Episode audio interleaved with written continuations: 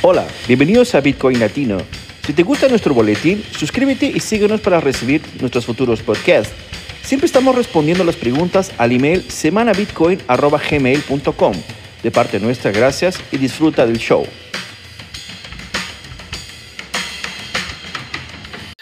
Y bueno, vamos a arrancar. Esta semana, ustedes saben que el precio de Bitcoin continúa siendo una...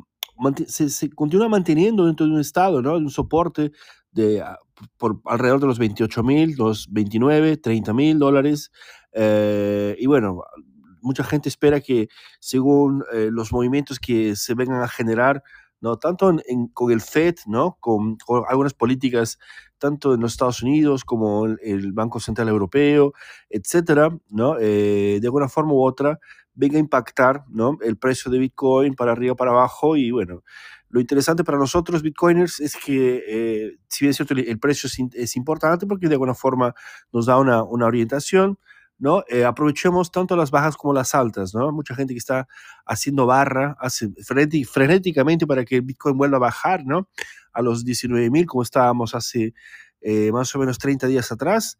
Y bueno, definitivamente yo no sé si, esto venga a suceder, pero de hecho, eh, si es que sucede, también es un excelente momento para comprar más Bitcoin, ¿no? Eh, comprar satoshis y bueno, tanto da lo mismo, ¿no? El precio de una forma u otra termina siendo una cuestión más así eh, momentánea para, para colocar la fecha del tiempo de, de 2023, marzo, abril, pero significativamente para quien piensa a largo plazo, de hecho, no, no es tan interesante, ¿no? Eh, ya que estamos utilizando Bitcoin muchas veces también como forma de reserva de valor, ¿no? Y en ese sentido, bueno, por lo menos en cuatro, cuatro años, ¿no? De, que es el tiempo que demora un halving, no necesariamente eh, vamos a, a enfocarnos eh, del precio en sí, ¿no? Obviamente por, el diseño de Bitcoin, ¿no? por el hecho de ser una moneda deflacionaria, ¿no? que es lo contrario de lo que las monedas fiat hacen, que es inflacionar. ¿no? Eh, la tendencia es que Bitcoin venga a, apreciarse ¿no? en la cuestión del valor. Eh, ese es la, lo, ideal, ¿no? es lo, de hecho el formato de Bitcoin eh, fue diseñado justamente para que que haga esto. Es por eso que es una reserva de valor controlada, ¿no? Eh, dentro de lo que los parámetros, ¿no? Que, que, cada uno entiende sobre el tema, ¿no? Es por eso que es importantísimo que hagas tu propio estudio, que hagas tu propia búsqueda sobre este tipo de información para que después no te quedes eh, asustado con la volatilidad que pueda tener de un mes para otro, etcétera, ¿no? Muy bien, chicos. Entonces, en cuanto esperamos que nuestros amigos aparezcan, ¿qué tal si, si arrancamos? ¿no? ustedes saben que este, ah, esta sala eh, aquí en Clubhouse pues, va a ser también replicada ¿no? en nuestros diferentes eh, podcasts que tenemos. ¿no? Eh, la verdad es el, el único podcast que, es un podcast, un podcast que es replicado en diferentes lugares, ¿no? O sea, usamos este audio para colocarlo en Amazon Podcast, para colocarlo en Apple Podcast, para colocarlo en Spotify, ¿no? Siempre como Bitcoin Latino, que es la forma como eh, nos encuentran, ¿no? Eh, entonces, si nos te gustaría, por ejemplo, de alguna forma escucharnos fuera de aquí de Clubhouse, tenemos estas alternativas dentro de otras, obviamente, ¿no? Siempre que estés escuchando un podcast, tal vez yo no sé exactamente cuál será sea la plataforma, pero hay muchas que de las que están allá, ya, ya estamos. Entonces, eh, date una verificada, busca, busca por Bitcoin Latino y, si aparece, si, y si no aparece, ya nos mandas un mensaje para que lo, podamos colocar. Pero yo creo que en las grandes, eh, los grandes, las grandes plataformas ya estamos presentes allá. Entonces, yo creo que va a ser fácil que nos encuentres, ¿no? Y claro, si, si te gusta nuestro contenido, si crees que vale la pena, también, ¿por qué no considerar eh, suscribirse, ¿no? y darnos un ok eh, y compartir tal vez con, la gente que, que, creas que les sea interesante escuchar noticias sobre Bitcoin, no de los maximalistas. Genial, chicos. Entonces vamos a, a pasar para, para, la noticia de hoy día. Ustedes saben que eh, nosotros estamos siempre juntando informaciones para poder eh, darle un comentario aquí en la sala, ¿no? Y poder hablar al respecto, ¿no? De las cosas eh, siempre con la perspectiva ¿no? Eh, bitcoiner maximalista, ¿no? que es lo que nos, nos destaca, nos diferencia del resto. ¿no? Entonces vamos a esta noticia, es una noticia muy interesante que yo encontré ¿no? esta semana. Eh, ustedes saben, muchos de los latinoamericanos conocemos al, al, al aplicativo Mercado Libre, ¿no? Es, no, es un, no, es un, aplicativo tan, ah, tan nuevo, sí, ya es algo, ya tiene muchos años en el mercado y bueno, eh, siempre nos trae novedades, ¿no? Por ejemplo, cuando entró en, en actividad en, en, Argentina, con diferentes actividades que se podían hacer, se podían comprar inclusive productos allá con, con, con satoshis, ¿no?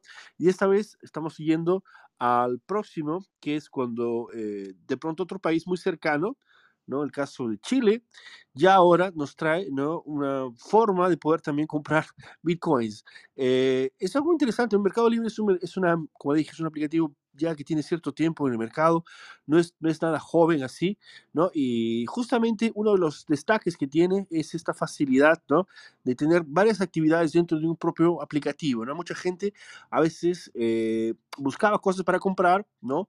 O tenía cosas dentro de casa, inclusive, ¿no? Cosas que uno podría vender en segunda mano y necesitaba hacer varias, varias, varias, varios cadastros, eh, varias búsquedas, ¿no? Para poder colocarlas, ¿no? Y Mercado Libre vino como una solución, me parece, en aquel momento, ¿no? Yo no sé exactamente en qué, en qué parte de 2000, si fue en 2010 o en 2000, antes de 2010 o, o después de 2010, pero cuando apareció realmente vino con mucha fuerza, ¿no?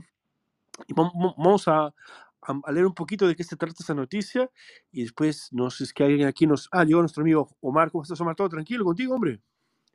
¿Todo bien? Hola, buenas, sí, por aquí estamos. Genial. Entonces, quédate con nosotros, después me cuentas qué te parece esta noticia. Dice vale. lo siguiente. Eh, entonces, Mercado Libre Chile habilita el, mercado, el comercio de Bitcoin, ¿no?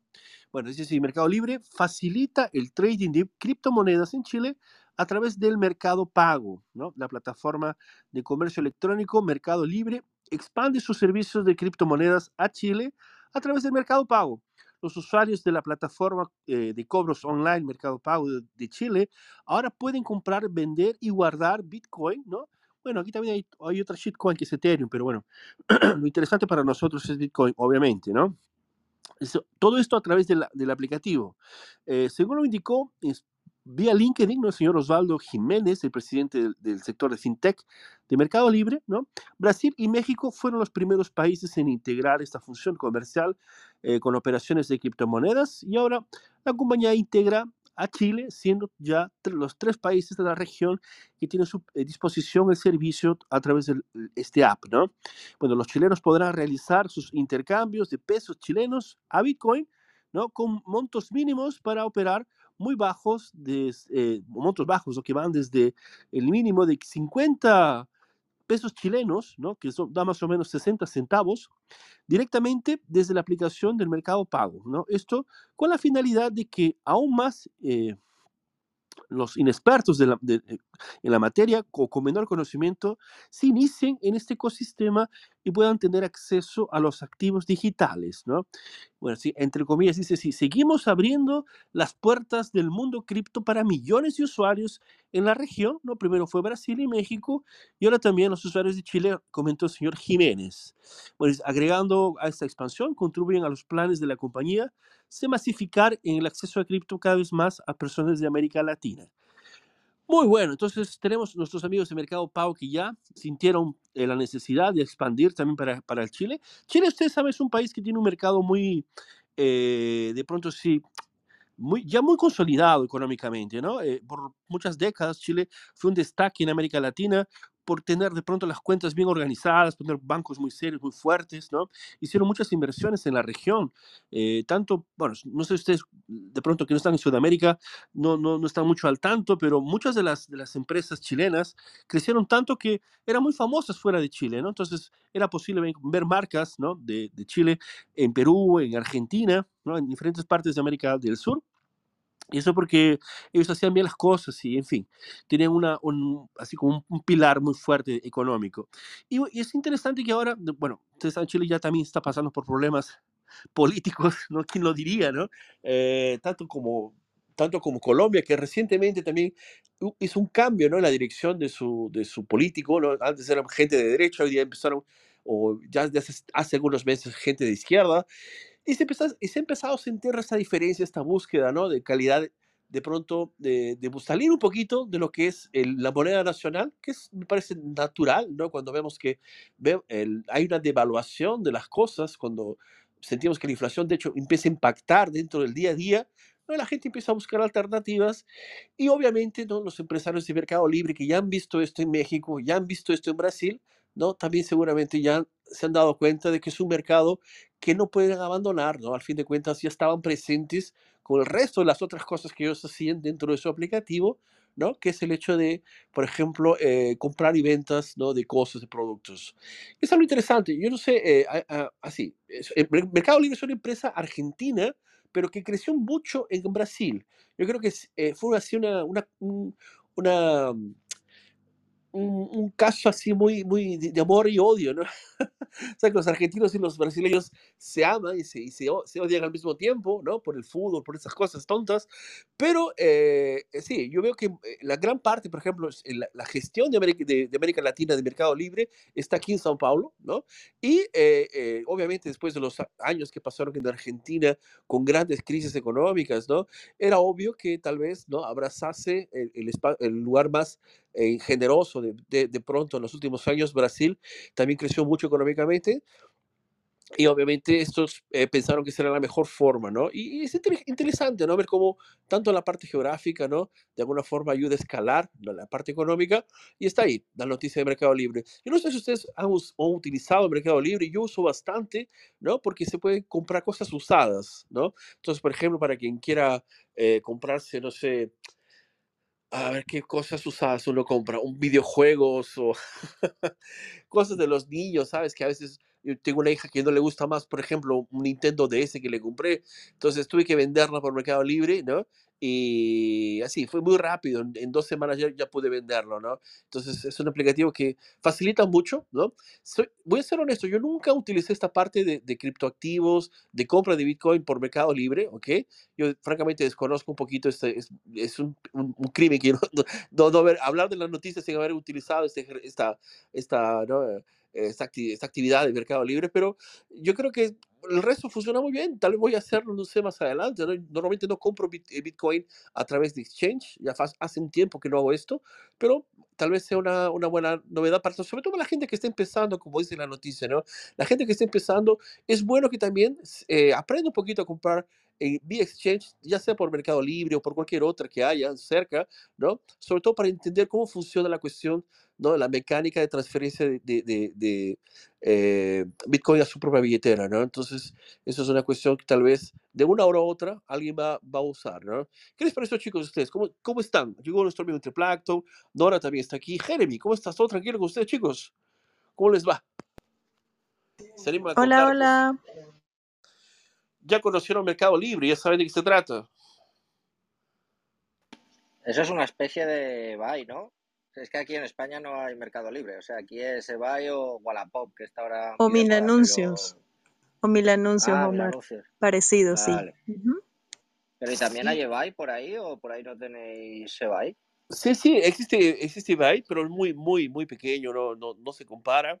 Eh, hoy día, tal vez, tal vez, así, yo no sé si en Amazon Amazon Estados Unidos, eh, hoy día, claro, tienes la parte de productos que tú compras o, nuevos, ¿no? Tú compras una computadora vía Amazon, te, viene la propia tienda de, de, la, de, la, marca, ¿no? Te la, te la entrega. Además de eso, también tiene la parte de usados dentro de Amazon. Yo creo que es eh, así, como estoy más familiarizado con Amazon, tal vez yo para mí sea la forma más, más fácil de, de de mostrar cómo funcionaría, ¿no? Pero lo interesante, ¿no? Es que eh, esta gente que está haciendo la compra de, venta, de cosas, eh, eh, también está, son gente que no está yendo más a los centros comerciales como antes, ¿no? Veamos cómo las cosas han cambiado y mucho de eso también por causa de la pandemia, ¿no? el comportamiento de la gente ha ido cambiando bastante. Y, y, la parte descentralizada de la Internet en sí, ¿no? O sea, eh, veamos que, por ejemplo, hay mucha gente en Venezuela que te viene comprando cosas, ¿no? Y las van a entregar a la frontera entre Colombia, ¿no? Y Venezuela. Eh, y lo hace a través de vía, vía, Bitcoin, ¿no? O sea, en Mercado Libre, en Amazon también. Y eh, son formas de, de, de, de, uso, o sea, porque, claro, o sea, vemos que hay, hay, cosas que tú no puedes comprar en mercados locales, ¿no? Porque hay una prohibición, puede haber, un, no sé, un, una, un embargo, cualquier cosa.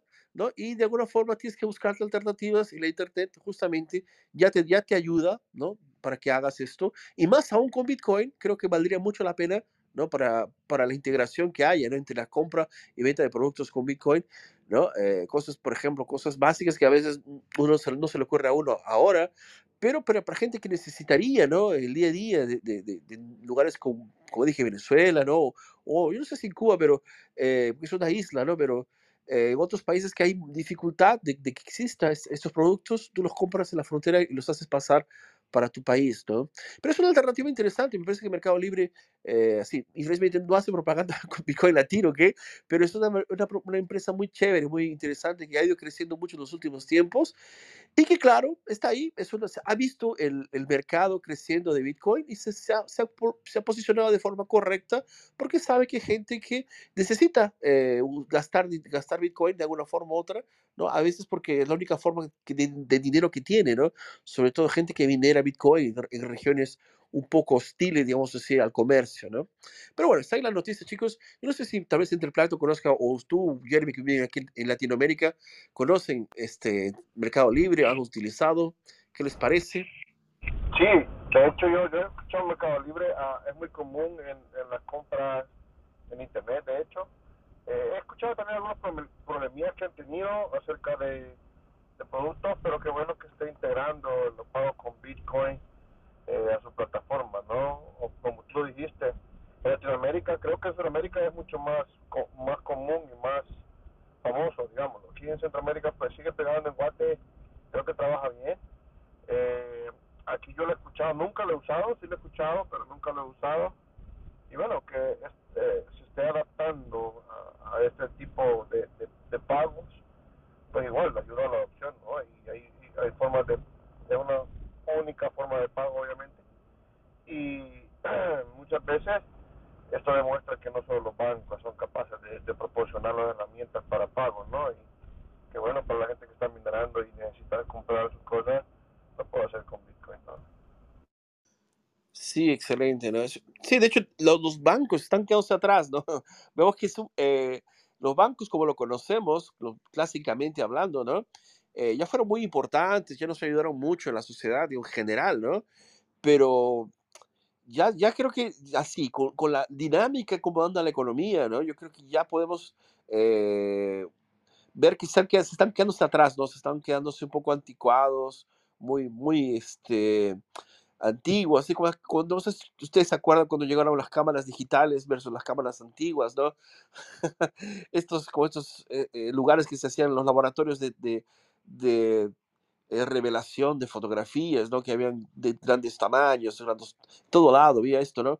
Son cosas que funcionaron una época, pero de alguna forma u otra, si no se actualizan, creo que no, no, no hay como este, ir para adelante, ¿no? Y la gente no usa más el dinero de pronto en cash, en papel, ¿no? Eso ya es, un, eso es una situación que ya es, y queriéndolo, no, nos guste o no nos guste, ya es una realidad. El celular, el teléfono celular, sí, eh, es difícil alguien, un adulto hoy día, mismo en cualquier parte del, del, del planeta, ¿ok? Que no, no tenga, ¿no? Eh, un celular, un teléfono móvil, ¿no? Eh, cuando no tiene más de uno, tiene, tiene dos, ¿no? y bueno, en fin, o sea, veamos que han cambiado mucho las cosas en los últimos años, ¿no? Y bueno, si no, si no, no te adecuas a la novedad, ¿no? Yo no sé si, si vale la pena continuar haciendo lo que hacías antes, ¿no? Pero bueno, está ahí, ¿no? Es un Mercado Libre, es un aplicativo, ¿no? Ya no tiene ningún, no existe una, una oficina así como Amazon, no existe una, aunque Amazon Estados Unidos hay las, estas tiendas, ¿no? Que venden, venden productos también, ¿no? Pero en la cuestión de Mercado Libre no hay una tienda física, ¿no? Es el intercambio, digamos, de, de productos vía simplemente o eh, eh, eh, arquitectura del aplicativo, ¿no? Entonces, eso es interesante. Y claro, le sumas a Bitcoin, que es una, una forma de poder utilizar, ¿no? también ese, esta compra porque es dinero, ¿no? Bitcoin es dinero, es, es muy importante que la gente entienda esto, ¿no? Hay gente que guarda Bitcoin y lo utiliza como reserva de valor, ¿no? Pero eso no excluye de ninguna forma el uso de, Bitcoin como dinero, ¿no? Entonces, si, tú, lo haces, si te interesa esto de guardar Bitcoin como forma de reserva de valor, ok, genial, pero no, no, no excluyas o no pienses que el Bitcoin no, vas, no lo van a utilizar, no se, no se utiliza normalmente en el día a día como, eh, como forma de dinero para comprar cosas, ¿no? Entonces es algo que eh, mucha gente ya está haciendo, ya usa, ¿no? Entonces, eh, está ahí, es una fórmula alternativa, sobre todo para la región, ¿no? Que está siempre muy, este, de pronto sí carente, ¿no? De novedades, ¿no? No estamos, queriéndolo, no, no estamos como como ustedes en, Europa, ¿no? Que tienen varias alternativas, ¿no? De, de compra y venta de, de Bitcoin eh, y productos. Pero bueno, bueno, chicos, vamos a, la próxima, ¿qué les parece, no? Eh, ustedes saben que recordando a todo el mundo, ¿no? Que nos quiere escuchar, estamos, yo inicié la sala hablando un poquito sobre, haciendo un pequeño disclaimer, ¿no? Porque Clubhouse es, una, es un aplicativo maravilloso, nos acompañó por mucho tiempo, ¿no? Pero estuvimos discutiendo con los brothers ahí que tal vez sea una, una buena idea ir abriendo otras salas en otros lugares, ¿no? Como 2TR o inclusive en Twitter, que ya hemos, ya hemos, ya hemos hecho algunas veces esto, ¿no? Pues justamente para ¿no? Eh, ir también buscando nuevas, nuevas, nuevos desafíos en el sentido de la gente que está allá también nos puede escuchar, ¿no? Entonces, eh, no, no, no, nos dejes este, fuera de tu radar. Si quieres acompañarnos después, nos acompañas también siempre en Spotify, en Amazon Podcast o inclusive en, en, Google Podcast, en todos los podcasts que tú veas que estén ahí, procura, busca por Bitcoin Latino que nos vas a encontrar. ¿no? Estamos siempre buscando eh, lugares para colocar nuestros podcasts y, y, francamente nos está yendo muy bien. Hay gente que nos manda preguntas, etcétera. Y esto es algo que creo que vale mucho la pena porque al fin de cuentas, ¿no? Eh, Clubhouse es, es, muy bueno, es, es, fue tal vez un tiempo que fue mucho mejor que ahora, pero hoy día la gente, yo creo que mm, ya escuchando tanto podcast, este, de, de una forma u otra, tal vez podríamos migrar para, para, para otra alternativa. Y no sentiríamos mucho la falta, así, de, de, nuestra gente que, aunque los vamos a extrañar sin duda, ¿no? Clubhouse siempre va a ser parte de nuestra historia. Pero fue, en fin, vamos a continuar, chicos. Nora, ¿estás todo tranquilo contigo? ¿Te animas a, leer esta próxima noticia? ¿Qué te parece? Hola, hola. Sí, claro está. Hola, hola, compañeros. ¿Cómo se encuentran? Voy a ir al enlace y bueno, espero entonces que les vaya exitosamente en estas otras aplicaciones. Pero tú vas con nosotros, ahora no te preocupes. Estás juntos. sí, claro, ahí me vas entrenando cómo, lo, cómo nos vamos a vincular. Mira, inversiones, inversores retiran 3,4, serían que 3.400 Bitcoin, ¿no? O 3.400 Bitcoin de Binance en... Sí, ajá. De Binance en 24 horas tras la demanda de la CFTC. Inversores de Binance retiraron más de 3.400 Bitcoin del exchange en las 24 horas posteriores al anuncio de la demanda por parte de la CFTC. Poco después de, la, de que la Commodity Futures Trading Commission de Estados Unidos demandara a las crypto exchanges eh, Binance y a su CEO, Champen ZC Chao, por infracciones normativas, el empresario buscó medidas de control de daños al tiempo que rechazaba las acusaciones de manipulación del mercado. Sin embargo, los inversores respondieron retirando más de 3.400 Bitcoin eh, de Binance en las 24 horas posteriores. Eh, Binance.com eh, opera con ánimo de lucro no opera con ánimo de lucro ni manipula el mercado bajo ninguna circunstancia, ha declarado CZ respondiendo a las acusaciones de la CFT. Sin embargo, episodios protagonizados por los criptoempresarios como Sam Backman-Fried de FTX y Do Now de eh, Terraforms Lab ha afectado la confianza de los inversores en el cripto ecosistema. Ha dicho, eh, mi respuesta es la queja de la CFT, miran su blog, dice así. Eh, los inversores han comenzado a mover activos fuera de Binance para disminuir el impacto de un cierre si llegara a ocurrir. Como resultado, Binance vio una reducción en su saldo total de Bitcoin mientras que otros exchanges registraron un aumento como se muestra a continuación, hay una escala allí. Eh, el saldo de Bitcoin de Binance se redujo a más de 3.900 Bitcoin en la última semana, de los cuales 3.400 fueron retirados solo en las últimas 24 horas. Los exchanges competidores, incluidos Coinbase, Bitfinex y Gemini registraron un aumento en las, de las reservas de Bitcoin durante el periodo de 24 horas. Es importante señalar que los saldos de Bitcoin en los exchanges de criptomonedas han disminuido desde el 20 de marzo. En los últimos siete días, eh, casi 27 mil Bitcoin abandonaron los principales exchanges.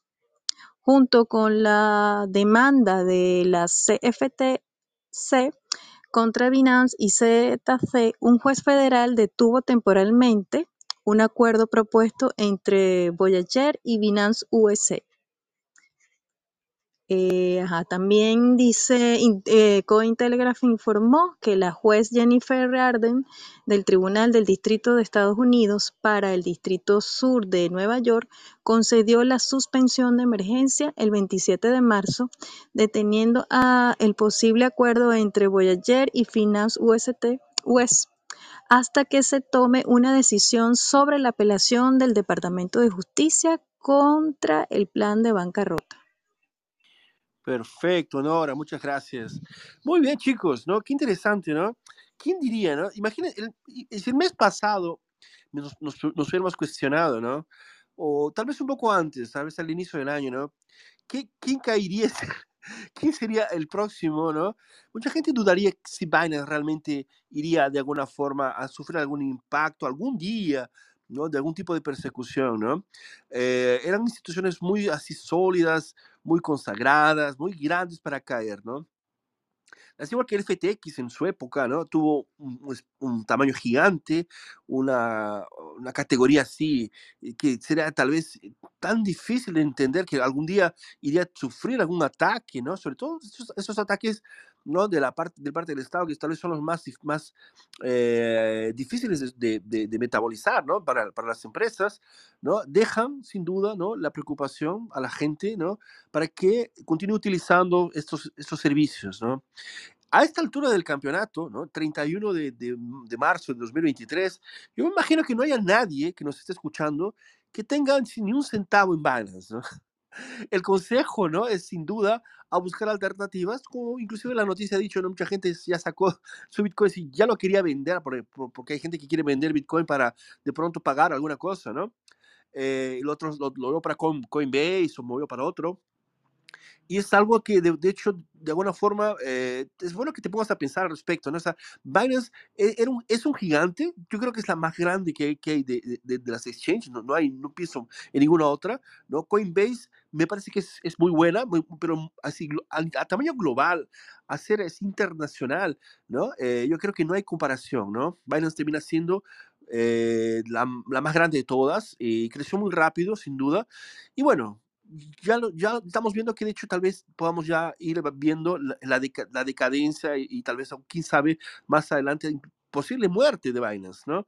Eh, yo no sé, estoy muy preocupado. El mercado, de hecho, está sufriendo un- ataques mm, así de, difer- diferentes aspectos, ¿no? Pero estos ataques que vienen de, de parte del Estado terminan siendo tal vez los más difíciles, ¿no? De metabolizar, ¿no? Porque eh, es difícil recuperarse de- después de un golpe de estos, ¿no? Y, y así, por un lado, por otro lado, vemos que estas personas de Binance y otras exchange hacen todo lo que los, los, los burócratas les piden, ¿ok?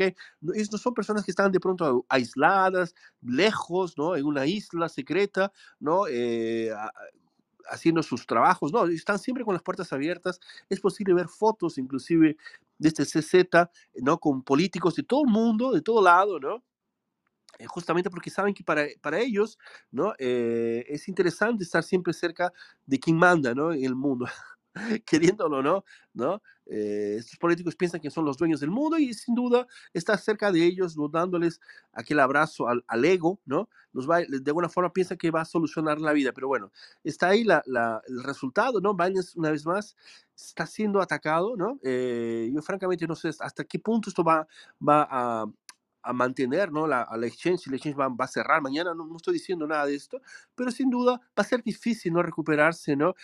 Estas, estos ataques de credi credibilidad son los más difíciles en este mercado, ¿no? Eh, veamos que es un mercado que es así, utiliza mucho la moneda de la confianza como una moneda. De, alto valor, ¿no? Si cuando el, el momento que alguien sospecha que no tienes la confianza suficiente, eh, pierdes todo, ¿no? Eh, y es, es, es, algo que mucha gente a veces no, no se pone a pensar al respecto, ¿no? Eh, entonces es importantísimo, ¿no? Estar siempre antenado a las noticias para ver que, de, de, cómo están las cosas, ¿no? Justamente es uno de los motivos tales por los cuales nos, nos, nos juntamos así a hablar de Bitcoin, a hablar de, de, de, este mercado, porque están nuestros, nuestros intereses aquí, ¿no?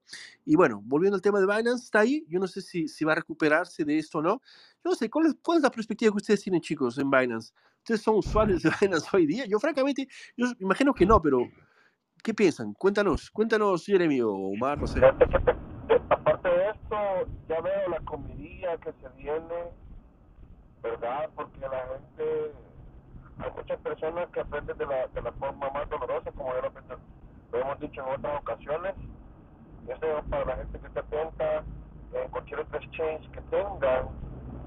Definitivamente, si tienes tu, uh, tu moneda, tu, tu Bitcoin en la exchange, y alguien toma una mala decisión, alguien cuenta un chisme que no fue, pierde credibilidad y empieza eh, eh, la gente a correr, empieza a correr como loco por un rumor, por algo que sucedió. Entonces vas a perder tu moneda. Una vez más lo volvemos a decir, reiterando esto. La única forma en que no puedes perder tu moneda, tu valor, es teniéndolas por ti mismo y guardándolas en tu custodia, no de nadie más. Lo bonito de Bitcoin es que no necesitamos a un banquero para que nos guarde y confiamos en él. No, Bitcoin lo puedes autocustodiar, vez tú tengas la posición de este, de este uh, valor, pues tú decides si moverlo, sin tenerlo. Y pues el, el mercado es algo que no lo podemos mover, pero sí podemos tener nuestra autocustodia. Este es para que pongamos atención otra vez.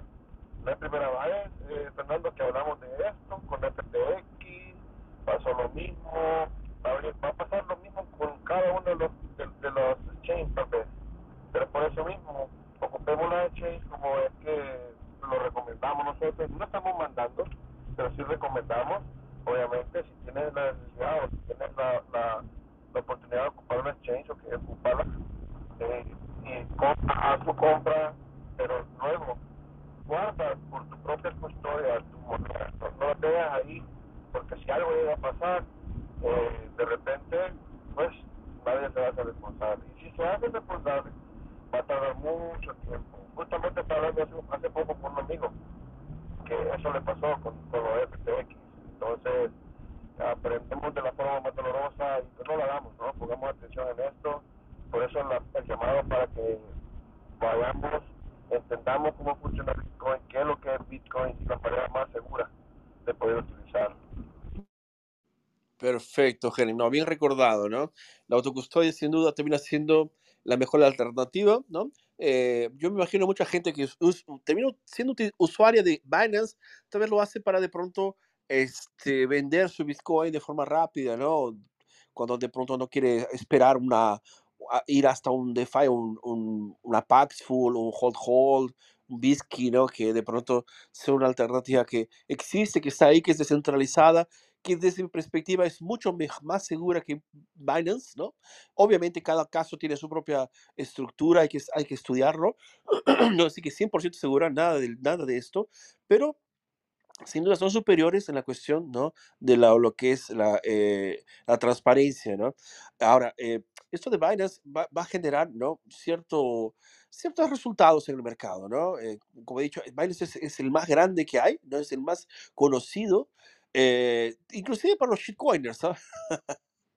los shitcoiners adoran Binance porque terminan eh, facilitándoles la vida, pero este, tal vez, ¿no? Sea una, sea, una, sea una, necesidad que el mercado tenga, ¿no? Sí, yo, a mí me, no me gusta que Binance trabaje con shitcoin, pero yo no soy el dueño del dinero de los demás, o sea, si otra gente quiere hacer con su dinero eso, o sea, perfecto. Para mí, no, yo no tengo por qué dar mi opinión al respecto.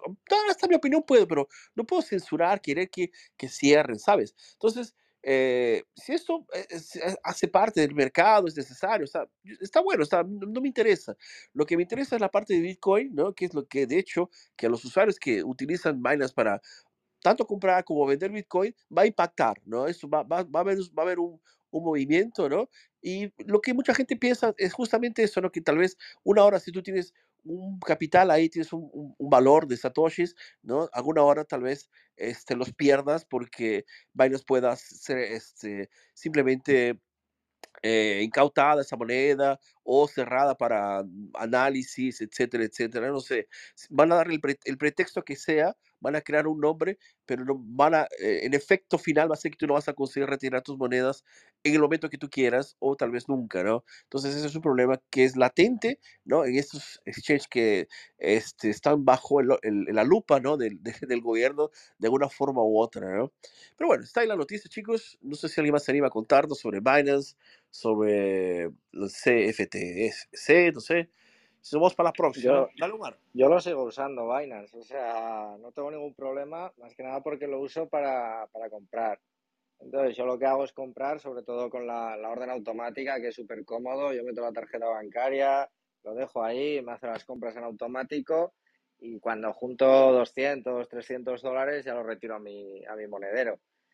Para eso, pues para eso es súper cómodo. O sea, hay que reconocer que, que ni con Hodel, Hodel, Bisq, ni con ninguno de estos puedes hacer eso como todo tiene su lado bueno y su lado malo. Lo que sí que no hay que hacer es dejar los Bitcoin en el exchange, dejar los Bitcoin en, en, en Binance. Los exchanges son exchange, plataformas de intercambio. Lo que pasa es que la gente muchas veces lo que hace es usarla como exchange y como banco. Y ahí es donde está el error, que eso sí que no se puede no se puede hacer. O sea, no puedes usar Binance como si fuera un banco, porque efectivamente antes o después te puedes quedar sin ellos. Eh, yo en este sentido busco la comodidad, la comodidad de poder comprar y a cambio, pues sí, tengo que ceder el KIC, que no mola nada, pero bueno, es a cambio de, comodidad. Luego sí que compras más grandes o lo que sea, pues sí que lo hago por, por otros sitios sin KIC y demás, pero lo que es la orden automática la tengo en Binance, súper contento, en un clic la pongo, me olvido y ahí va comprando poco a poco. Y como yo, o sea, tengo muchos clientes que hacen lo mismo, que la orden automática la, la tenemos puesta en Binance por comodidad. Perfecto. Bueno, está ahí una estrategia. Yo no, francamente, no tengo el coraje que tú tienes. La, la estrategia muy grande, mucho valor nuestro amigo Omar, pero no, no deja de ser una forma, como lo has dicho, práctica, eficiente, no está funcionando, pero hasta ahora, ¿no? Vamos a ver, vamos a ver mañana cómo va a resultar. Pero bueno, yo espero que esta parte de aquí, es que Binance es muy grande, es un monstruo, ¿no? Eh, son billones y billones de, de, de, de, dólares este, en infraestructura, ¿no? En, en todo, todo, todo el sistema, ¿no? Entonces vemos que es, eh, si, si, alguien va a aguantar el golpe, tal vez sea Binance, pero ¿hasta qué punto esto va, va, va a ser sostenible, ¿no? O sea, ¿cuándo será el día se, final? Se eso, cae. Se cae Binance, lo menos que me van a preocupar son los 100 dólares que sí. pueda tener dentro, que va a ser calderilla comparado con la hostia que se va a llevar el mercado. Sí, sí, exactamente. Es donde quería, quería de pronto más o menos llegar, Omar, ¿no? Si Binance cae, ¿no? Va, todo el mundo va a sentir, quien la tenga dentro, quien no la tenga, ¿no? Sí, sí, tienes razón, concuerdo contigo 100%. Perfecto, y lo que te digo, un eh, que yo tengo, tengo muy poco siempre, o sea, cuando el, el momento que más tengo igual son 200 dólares o 250 el resto del tiempo está vacío, o sea, no hay nada. Perfecto, genial chicos. Muy bien, gracias Omar. Entonces vamos a la próxima noticia chicos. Eh, y ahí cualquier cosa nos, nos ayudan a, a, comentar. Siempre está el micrófono abierto, ¿no? Como lo ha dicho nuestra amiga Nora, tenemos el, nuestro email que es semanabitcoin.gmail.com para quien quiera mandarnos una pregunta específicamente para alguien tal vez, ¿no? Para, tanto para, para mí, para quien está participando de, de, del, del podcast, de hoy, ¿no? para quien quiera participar, sin duda, también puede mandar un avión, subir aquí arriba, hacer su comentario, hacer su pregunta, ¿ok? Nora, vamos para la próxima, ¿qué te parece? Claro que sí, vamos a hablar sobre la crisis bancaria. ¿Cuál será el próximo banco en caer? La situación bancaria sigue preocupando a los mercados. Muchos bancos están en riesgo debido a los problemas de liquidez, casos individuales o, casos, o caos sistémicos. Cientos de bancos en los Estados Unidos estarían en peligro de quedar de quebrar debido a presentar eh, debilidades similares a las de Silicon Valley Bank. Según un estudio realizado por los economistas de varias universidades estadounidenses, Stanford University o South eh, California, Columbia y Northwestern, al parecer, todo es un asunto de liquidez, es decir, si los depositantes deciden retirar su dinero al mismo tiempo, algunos bancos no podrán sobrevivir debido a tener eh, muchos depósitos no asegurados. Lo más seguro es que no puedan cubrir todos los retiros a tiempo por poseer eh, muchos activos líquidos. El estudio, que se basa en datos que cubren más de 4.800 bancos estadounidenses, encontró que 1.619 bancos correrían el riesgo de quebrar si se retiraran todos sus depósitos no asegurados. En un escenario en el que la mitad de los depositantes sin seguro retiran sus fondos, 186 bancos estarían en riesgo, concluyó el estudio. La situación es delicada porque la banca es un negocio de confianza. ¿Qué es un banco? Es un lugar de encuentro entre los prestamistas y los prestatarios. El capital de unos se convierte en el financiamiento del otro. Los primeros obtienen ingresos adicionales con su dinero. De esta forma, ese dinero ya no está ocioso. Los segundos reciben financiamiento para el consumo, el emprendimiento y la inversión lo que es muy bueno para la economía. En otras palabras, el crédito mueve el mundo. Sin el crédito todo se paraliza. La economía se mueve debido a la escasez de dinero. Se muere debido a la escasez de dinero. He ahí la importancia de un sistema bancario sólido. Claro que se trata de un asunto bastante riesgoso, porque el pasivo de uno es el activo del otro. Por ende, el incumplimiento de uno es la pérdida del otro. El crédito es esencialmente eh, consume hoy pero paga mañana. O sea, en el fondo es una promesa. He ahí el peligro. No siempre podemos cumplir con lo prometido. Ahora bien, los bancos operan sobre la base de recibir dinero a corto plazo para otorgar préstamos a largo plazo, lo que implica que el riesgo de tener un desajuste entre pasivos, activos y liquidez es una amenaza permanente. Los pasivos del banco son los depósitos de sus clientes. En otras palabras, el banco está en deuda con sus clientes. El dinero en nuestra cuenta bancaria en realidad es una promesa que nos hace el banco. ¿Cuál promesa? El banco nos dice, yo te debo a ti. El banco toma esa deuda que asume con nosotros para emitir préstamos a terceros. Estos prestatarios entran en deuda con el banco creando una cadena de compromisos. Nuestro activo es el pasivo del banco. El activo del banco es el pasivo del prestatario. Entonces, las pérdidas por parte del banco se transforman en problemas de liquidez, lo que eventualmente afecta la capacidad del banco de responder satisfactoriamente a los retiros. ¿Qué pasó con Silicon Valley Bank? Este banco se especializó en empresas del sector tecnológico.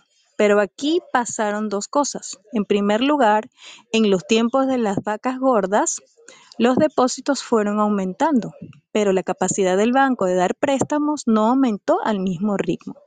Entonces, el banco decidió, en vez de dar préstamos a particulares, comprar bonos T de larga duración, o sea, tomaron el dinero de sus clientes para prestarle al tío Sam. Y en segundo lugar, ya en tiempos de vacas flacas, los ingresos en el sector tecnológico disminuyeron, por ende los depósitos comenzaron a bajar. El banco como resultado comenzó a quedarse sin liquidez. Entonces se vieron en la obligación de vender bonos T antes de la fecha de maduración, lo que significa que vendieron asumiendo pérdidas. En el momento lograron responder a los retiros, sin embargo esa situación preocupó a los mercados lo que eventualmente causó una corrida bancaria. En otras palabras, no se puede evitar la quiebra del banco. La gran pregunta, ¿qué pasó con la supervisión? Aquí obviamente tuvimos una falla por parte de los reguladores. Muchos bancos, en vez de darle préstamos al empresariado para incrementar la productividad, lo que hacen es financiar al gobierno. Cierto que en un mundo ideal los bancos estarían financiando principalmente al sector privado. Sin embargo, lo, que en el fondo tenemos es un círculo. Los bancos centrales financian la banca privada, la banca privada financia el gobierno y en la práctica lo que quería, lo que queda para los pequeños emprendedores no es mucho. Entonces, eso de que los bancos son un lugar de encuentro entre los prestamistas y los prestatarios para mover la economía es una definición relativamente teórica. En muchos sentidos, lo que en realidad sucede es que la ciudadanía trabaja para el Estado. Claro que este es un debate para otra ocasión.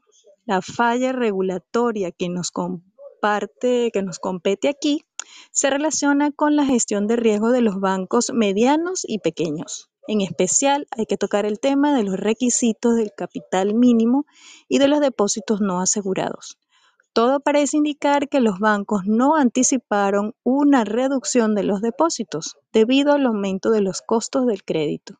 Al parecer, pensaron que los buenos tiempos durarían para siempre y debido a este optimismo tomaron más riesgos de la cuenta y no se prepararon lo suficiente para el escenario actual.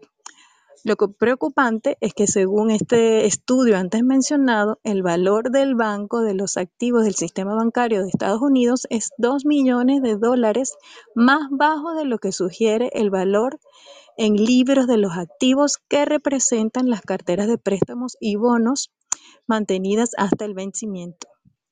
Eh, ajá, se volveremos a tocar el tema del desajuste entre pasivos y activos en el contexto de la liquidez. Dale. Perfecto, Nora. Nora, y es una noticia muy grande, realmente es, es, muy amplia. Es una opinión, obviamente, de nuestro jornalista que le, que escribió este texto en Cointelegraph. Gracias, Nora. Y la idea, bueno, es una versión tal vez light, ¿no? De, de, de, dar una explicación de lo que es esta crisis bancaria. Yo, francamente, yo discuerdo gran parte de ella, ¿no? Yo la escogí más que nada para hacer un contraste de lo que hemos venido hablando en las últimas semanas Inclusive el último miércoles, ¿no?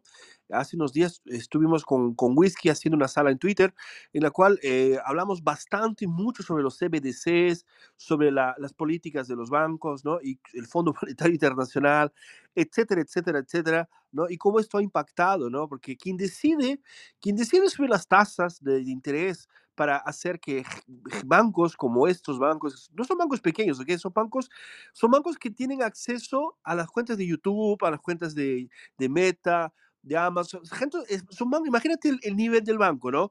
En tu país debe haber un banco que sea solo para empresarios. Imagínate un, un banco solamente para este tipo de empresarios, para gente que, que trabaja con tecnología, ¿no? Entonces, no es un banco pequeño, todo lo contrario, y, no vamos a, a ser tan tontos de, de, imaginarnos que esta gente está ahí dentro estaba este, jugando al tenis en cuanto eh, los gráficos les mostraban datos que serían peligrosos, ¿no? Ellos no imaginaron que la política fuera tan fuerte sobre, sobre las tasas de interés, ¿no? De los préstamos y obviamente eh, cuando empieza a caer la confianza en el mercado, como muy parecido a lo que, la, muy parecido con lo que hemos hablado con Binance, ¿no? En ese, ese universo, ¿no? La confianza es todo, ¿no? Y después de, las, de, las, de los bancos eh, funcionar con la fracción de, de, del dinero que ellos utilizan para, para reserva y, y después prestan el, un capital que no existe, ¿no? Eh, eso es un peligro, o sea, cuando vas, va, va, mucha gente a buscar el dinero que en teoría estaba ahí dentro, ¿no? No hay capital para poder devolverle, ¿no? Entonces eso es algo que va, va a pasarle a cualquier banco, ¿no? La, la, confianza sin duda es lo más importante y obviamente eh, estas, que, estas caídas de los bancos, tanto el Signature, Signature como Silicon Valley, entre otros, ¿no? tienen ya un, de pronto un bias, ¿no? Tienen una, una óptica, tienen una, un elemento a más que simplemente ser un, un, banco que está cayendo, ¿no? En toda la industria siempre hay empresas que crecen, siempre hay empresas mediocres, siempre hay empresas pequeñas, siempre las, las que caen, las que, las que quiebran, ¿no? Pero en este caso no se trata simplemente de esto, ¿no? Yo creo que después de, de observar ¿no? que uh, se está exigiendo que a, lo, a los clientes que sobras, que, que, fueron comprados de esta masa falida, de este grupo de, de personas que, que, eran ex clientes que se quedaron sin banco, pero fueron repasados para otros grandes bancos, ¿no? Las exigencias que se están colocando es que no estén más eh, relacionados con el ambiente cripto, entre comillas, ¿no? Entonces, esto ya deja claro, ¿no? Cuál fue la motivación, ¿no? Cuál es el motivo de por qué estos bancos, de hecho, no fueron eh, socorridos y primeramente porque fueron quebrados de pronto, entre comillas, ¿no? Es una cuestión especulativa mía, claro, ¿no? Muchos, mucha gente puede estar, puede discordar de lo que yo pienso, pero yo tengo esta visión, ¿no? Yo creo que esta, estos, estos bancos lleva, fueron llevados a, a, a, caer porque estaban muy próximos del ambiente cripto y esto de alguna forma u otra es muy peligroso, ¿no? Sobre todo cuando estás con una crisis de inflación. Muy grande, ¿no? Y la gente, tenga, la gente tenga acceso a alternativas en las cuales no, no creen más en tu, en tu dinero fiat, ¿no? Puede ser peligroso para tu, eh, de pronto, generación de más moneda, ¿no? Pero bueno, eso es una cuestión que de hecho, así podemos ir viendo en, la cuestión de los próximos bancos que están ahí, cómo, cómo va a, gestionarse. Lo que sí está claro es que los grandes bancos están comprando a los pequeños y esto ya ah, deja un poco más así. Si fuera solamente esto, ya es algo preocupante, ¿no? Porque nos estamos quedando sin alternativas, ¿no? Eh, era interesante que, que existieran bancos, existieran exchange, ¿no? Independientemente si nos gustan o no nos gustan, ¿no? Porque es, una, un ecosistema que estaban haciendo, ¿no? Eh, hay gente que, que, está, que está creando, está, teniendo, está oxigenando este ambiente ¿no? de, de la, la, economía que estaba muy parado, estaba muy restricto, ¿no? Para un grupo solo de personas, ¿no? Y estaba eh, anticuado, estaba, no estaba funcionando, ¿no? Y obviamente este es un ambiente, un ambiente que era propicio para golpes, para, para eh, eh, problemas que, que, ya vemos, que hemos visto que ha sucedido, ¿no? Inclusive esos socorros, digo golpes, ¿no? no desde, el punto de vista del mercado, sino desde el punto de vista del propio Estado, ¿no? Socorriendo a bancos que quebraron, ¿no? Por cualquier motivo que sea, y, bueno, y repasando esta deuda para la gente que no tenía cuenta, ¿no? La gente que son los pagadores de impuestos, ¿no? En general. Pero bueno, eso aquí está ya un poco más así que ya hemos hablado bastante en las últimas salas, entonces es interesante. Esta vez dejo la invitación para quien quiera escuchar un poquito lo que hablamos la semana, ah, este miércoles de esta semana mismo, ¿no? con, con, nuestro amigo Whisky, que no está aquí hoy día, eh, que de hecho va, va, a dejarte un poco más esclarecido en la cuestión de lo, cómo están los bancos y en fin. Eh, también es otra cosa, ¿no? O sea, habríamos hablado de Binance, que ¿quién es el loco que tiene, el loco que tiene eh, Bitcoin en Binance? Tenemos, hemos descubierto que Omar tiene, ¿no? Un poquito, pero tiene. tiene. Ahora, ¿quién es el loco que tiene una cuenta corriente, ¿no? Con una cuenta de ahorros gigante en un banco hoy día, ¿no? Entonces, eh, no sé, yo creo que hay, hay, hay, perfil para, todo, para todos los aspectos, ¿no? Pero la, invitación que hacemos aquí en la sala, sobre todo esa sala que hablamos de Bitcoin, es hacer que la gente aprenda un poquito sobre cómo funciona este sistema, ¿no? Y que decida, escoja encima de las, las, opciones que tiene, ¿no? Entonces, si el banco para ti funciona, para ti tener una cuenta corriente está ok, ¿no? Perfecto, no hay ningún problema, pero es importante que sepas que hay otras alternativas que no corren tanto riesgo, ¿quién lo diría, no? ¿No? Eh, dependiendo de dónde estés, claro, ¿no? Eh, como, por ejemplo, estos bancos que eran gigantes, ¿no? No estamos hablando de bancos pequeños, estamos hablando de gigantes, ¿no? Que sufrieron estas, eh, estos, de pronto así, cierres, ¿no? Que, no fueron imaginados anteriormente, ¿no? Pero bueno, a no sé si alguien más se anima a contarnos su, su perspectiva sobre el 15 en el próximo banco. Dale, Mira, yo, por ejemplo, yo, por ejemplo, en el banco tengo lo que estoy dispuesto a perder. O sea, yo lo hago al revés de todo el mundo, ¿vale? O sea, sí que tengo algo en Binance, pero en el banco, ya te digo, en el banco lo justo para pagar recibos, facturas y poco más. O sea, igual tengo más en Binance que en el banco, ¿eh? O sea, a mí la gente que me dice, guay, si te roban la tarjeta, no sé qué, yo, como me roben a mí la tarjeta, lo llevan mal porque tendrán papipas y poco más. O sea, en el banco lo justo y, y eso es lo que estoy dispuesto a perder. Perfecto. Me, fío menos de los bancos que de Binance. Por eso te lo digo todo. wow. Bueno, son, son, los nuevos, nuevos tiempos, ¿no? ¿Qué lo diría? No, eh, de hecho, los bancos, eh, como lo he dicho también anteriormente, ya fueron muy útiles en la vida. Hay gente que nos escucha que tal vez trabaja en un banco o haya trabajado en un banco o le gusten los bancos, ¿no? Eh, ¿sabes? No son el problema. El problema es, un, es, una, es un sistema que está eh, parado en el tiempo, ¿no? y que el Estado está muy, muy amarrado a él, ¿no? Los Estados están siempre abrazando los bancos porque es un salvavidas que ellos tenían, ¿no? Porque veamos bien, ¿cómo funciona esta cuestión de la impresión de dinero? El, el, el gobierno imprime dinero y no lo, no lo pone, no la pone en la cuenta corriente de los políticos, ¿no? Lo que él, imprime dinero y se lo repasa a los bancos. Ahí los bancos empiezan a, a dar, darnos ese dinero, digamos así, a lo que es al por menor, ¿no? Eh, entonces hay una relación muy íntima, ¿no? Hay un lobby gigante entre los bancos y los estados, ¿no? Veamos que, por ejemplo, es difícil, por ejemplo, si aquí decidimos entre todos nosotros abrir un banco y nos vamos a, a España, nos vamos a Brasil, nos vamos a, a, México o a El Salvador, tal vez El Salvador ni tanto, pero nos vamos a, a Venezuela, probablemente nos van a decir que no, que somos locos. O sea, ¿quiénes somos? ¿En qué mundo se les podríamos eh, decidir abrir un banco? ¿no? Es, es porque veamos cómo es cerrado este, este ambiente, es hostil, ¿no? Eh, yo sé que mucha gente puede decir, bueno, Fernando, tiene que ser así porque puede haber muchos golpes, etcétera, etcétera, ¿no? Ok, pero también tenemos ¿no? el, el lado de la, de la, innovación, ¿no? La innovación está muy parada, ¿no? Y, seguramente va a quedarse, ¿no? Eh, para atrás con toda esta situación, ¿no? De, de, manipulación de los estados. Eso por no decir otras cosas que, es, que, como hemos, hemos hablado en el, en el, podcast del miércoles, que son las CBDCs, ¿no? Que son unas, son unas herramientas así del demonio, ¿no? Que están llegando ahí con, con fuerza y que tal vez sea plan, parte del plan ¿no? de, de, la preparación para, para que eh, lleguen ¿no? y, y, seamos eh, simplemente uh, llevados, a, a, obligados a tenerlas, ¿no? Sin, sin, alternativa, ¿no? Sin ninguna alternativa, a no ser obviamente Bitcoin, que de hecho es imparable, ¿no? No hay ningún país que hoy día eh, prohíba Bitcoin porque simplemente no puede, ¿no? No es porque no quiera, ¿no? Pero bueno, en fin, Vamos para la próxima. No sé si alguien más se anima a contarnos su experiencia con bancos. Sé que hay mucha gente que, que, que, que le encantan los bancos, que ha trabajado en bancos. Yo tuve muchos clientes de bancos, me, me, me encanta el ambiente bancario. Eh, hay gente muy inteligente allá adentro, ¿no? Gente muy preparada, ¿no? Pero como lo he dicho, o sea, es algo que ya tiene, ya tiene una fecha, ¿no? Creo que de alguna forma u otra esto va a tener que cambiar, ¿no? Porque eh, los mundos son, el mundo es diferente hoy día, ¿no? Ya con la gente teniendo posibilidades, ¿no? Que la, la, el ambiente cripto, entre comillas, cripto, ¿no? O sea, que hablamos de cripto, siempre lo hacemos de forma negativa, pero hablando de cripto, porque Bitcoin es un criptoactivo, ¿no? Ya trae desafíos nuevos que los bancos tienen que de alguna forma entender o si no van a quedarse para atrás. Entonces vamos a dejar un poquito esta cuestión, vamos para la próxima noticia. ¿Qué les parece? Déjame escoger. Ah, esta de aquí es muy buena. ¿eh? Uh, perfecto. Voy a aprovechar que nuestra amiga Andor está aquí con nosotros, que ella es de Venezuela y nos también nos da su punto de vista sobre este tema.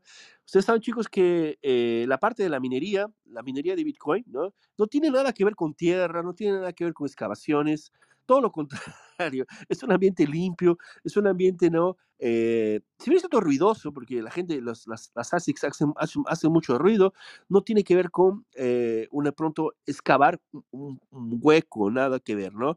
La minería de Bitcoin es, un, es una eh, actividad que se hace en la, las computadoras, ¿no? Sobre todo computadoras preparadas para esto, ¿no? Y cuando se juntan muchas computadoras, eh, esto, a eso se le llama granjas, ¿no? Granjas de minería de, de, de, Bitcoin, en este caso, ¿no? Esta noticia tiene un poquito que ver con lo que está pasando en Venezuela, ¿no? Ustedes saben, Venezuela es un país que tiene cosas muy, muy bonitas, muy buenas, ¿no? Inclusive es, eh, una de las cosas más interesantes que tienen es tal vez la energía muy barata, ¿no? Y bueno, vamos a leer un poquito la noticia. ¿No ¿Te animas a leerla, por favor? Sí, claro que sí, ya estamos eh, conectándonos con el link. Y vamos a ver. Ajá, leo desde acá, nos dicen, nos queda un mes, peligra el trabajo de obreros de la minería de Bitcoin en Venezuela. Historias de personas con miedo a despidos masivos se replican en todas las granjas de minería de Bitcoin en Venezuela. Vamos a ver, ajá. Luis Paredes, nombre ficticio para proteger su identidad, quien se puso en contacto con Cripto Noticias, lleva más de dos años trabajando en medio del ruido ensordecedor de las máquinas minadoras en una granja de Bitcoin ubicada en el centro de Venezuela. Para él, este trabajo fue una solución para sobrevivir en un país afectado por la crisis económica y las altas tasas de empleo, de desempleo pero el 24 de marzo de 2023 la Superintendencia de Criptomonedas, el ente regulador de todas las actividades en, eh, con criptoactivos de Venezuela, ordenó el cese de operaciones de las granjas de minerías y exchange en el país. Todo esto después de que el Ministerio Público comenzara una investigación sobre corrupción en el que altos funcionarios de Sunacrip, incluido el presidente Joseph Ramírez, estaba involucrado. Eh, como resultado, las autoridades incautaron equipos de varias granjas de minerías en el país. A pesar de que Luis ha escuchado que la granja donde trabaja está completamente limpia del caso de corrupción, todavía no pueden reanudar las operaciones. Él y sus 10 compañeros de trabajo han visto reducidos sus salarios drásticamente, pasando de ganar más de 400 dólares al mes a apenas una fracción de estos. Luis ve que la empresa se encuentra ciega y en plena oscuridad y la SUNACRIP no ha dado ninguna explicación sobre cuándo se reanudarán las operaciones. Los pocos contratos que tenían en el, en el ente regulador ahora están todos presos, los pocos, ajá. Eh, en sus propias palabras, solo les queda un mes de trabajo si no se reactivan las labores. Todo está en veremos, eso es una expresión muy típica de los venezolanos. Mientras tanto, los dueños de otras granjas de minería también están perdiendo miles de dólares al día debido a que sus equipos están parados. Es una situación angustiosa y frustrante para aquellos que dependen de la minería de criptomonedas para mantener a sus familias. No solo los dueños de los equipos, sino los cientos de obreros que cumplen labores de mantenimiento en este tipo de instalaciones. En 2019, en la eh, creación de la Zona CRIP, el crecimiento de las granjas de Bitcoin en el país tuvo un impulso importante, ya que se legalizaba dicha actividad dentro de las fronteras. Eh, desde Criptonoticias se reportó cómo incluso gobiernos regionales con fondos públicos comenzaban a activar granjas mineras de Bitcoin en la región. A pesar de la incertidumbre y la falta de información, Luis y sus compañeros de trabajo continúan acudiendo a la granja todos los días, aunque no hay nada que hacer. Trabajan cumpliendo su horario en silencio y sin actividad, mientras esperan las decisiones de la SUNACRIP. Luis se ve con poca esperanza eh, ve con poca esperanza que, las operaciones se reanuden pronto. Un silencio ensordecedor se apoderó de la granja de minería después del cierre, y ahora el futuro laboral de Luis y sus compañeros está en juego. A ver, ¿qué otra? Bueno, creo que hasta allí llega lo, lo que hemos leído. Perfecto, genial, Nora, muchas gracias. ¿no? Eh, yo sé que esa es una noticia que de pronto a mucha gente a veces, a veces no le puede interesar mucho porque tiene que ver con la parte de la minería. La minería es una, una actividad paralela a Bitcoin. Es, es eh, hace parte de Bitcoin, pero no, no de, de, de pronto sí la, la, cuestión ¿no? de los de exchange, de la compra, ¿no? Es una parte muy importante dentro del proceso, ¿no? Pero es interesante ver cómo, por ejemplo, ¿no? En varias partes del mundo existe mucha energía barata, ¿no? Eh, Venezuela es uno de los lugares que tiene mucha energía barata, ¿no? Y era un lugar maravilloso, muy bueno para poder desarrollar esta, eh, esta actividad. Una vez que así no se está cometiendo ningún crimen, ¿no? O sea, tú tienes una abundancia de energía y tú tienes eh, de pronto ya una posibilidad de invertir para poder ah, viabilizar ¿no? una multiplicación de tu inversión, que es algo natural, eh, es algo me parece que cualquier ser humano entiende en cualquier parte del mundo, ¿no? Tú tienes un recurso, lo utilizas para hacer que se multiplique, ¿no? debería ser obvio. Pero, claro, que estamos hablando de un país socialista, ¿no? El cual tiene grandes problemas políticos. Aquí el autor dice crisis, tiene una crisis, una crisis económica, yo podría decir que es una crisis política, ¿no? Estamos hablando de gente, burócratas decidiendo que no se puede hacer alguna cosa porque antes había un, un esquema de, de corrupción, ¿no? O sea, justos pagan por pecadores, digámoslo así, ¿no?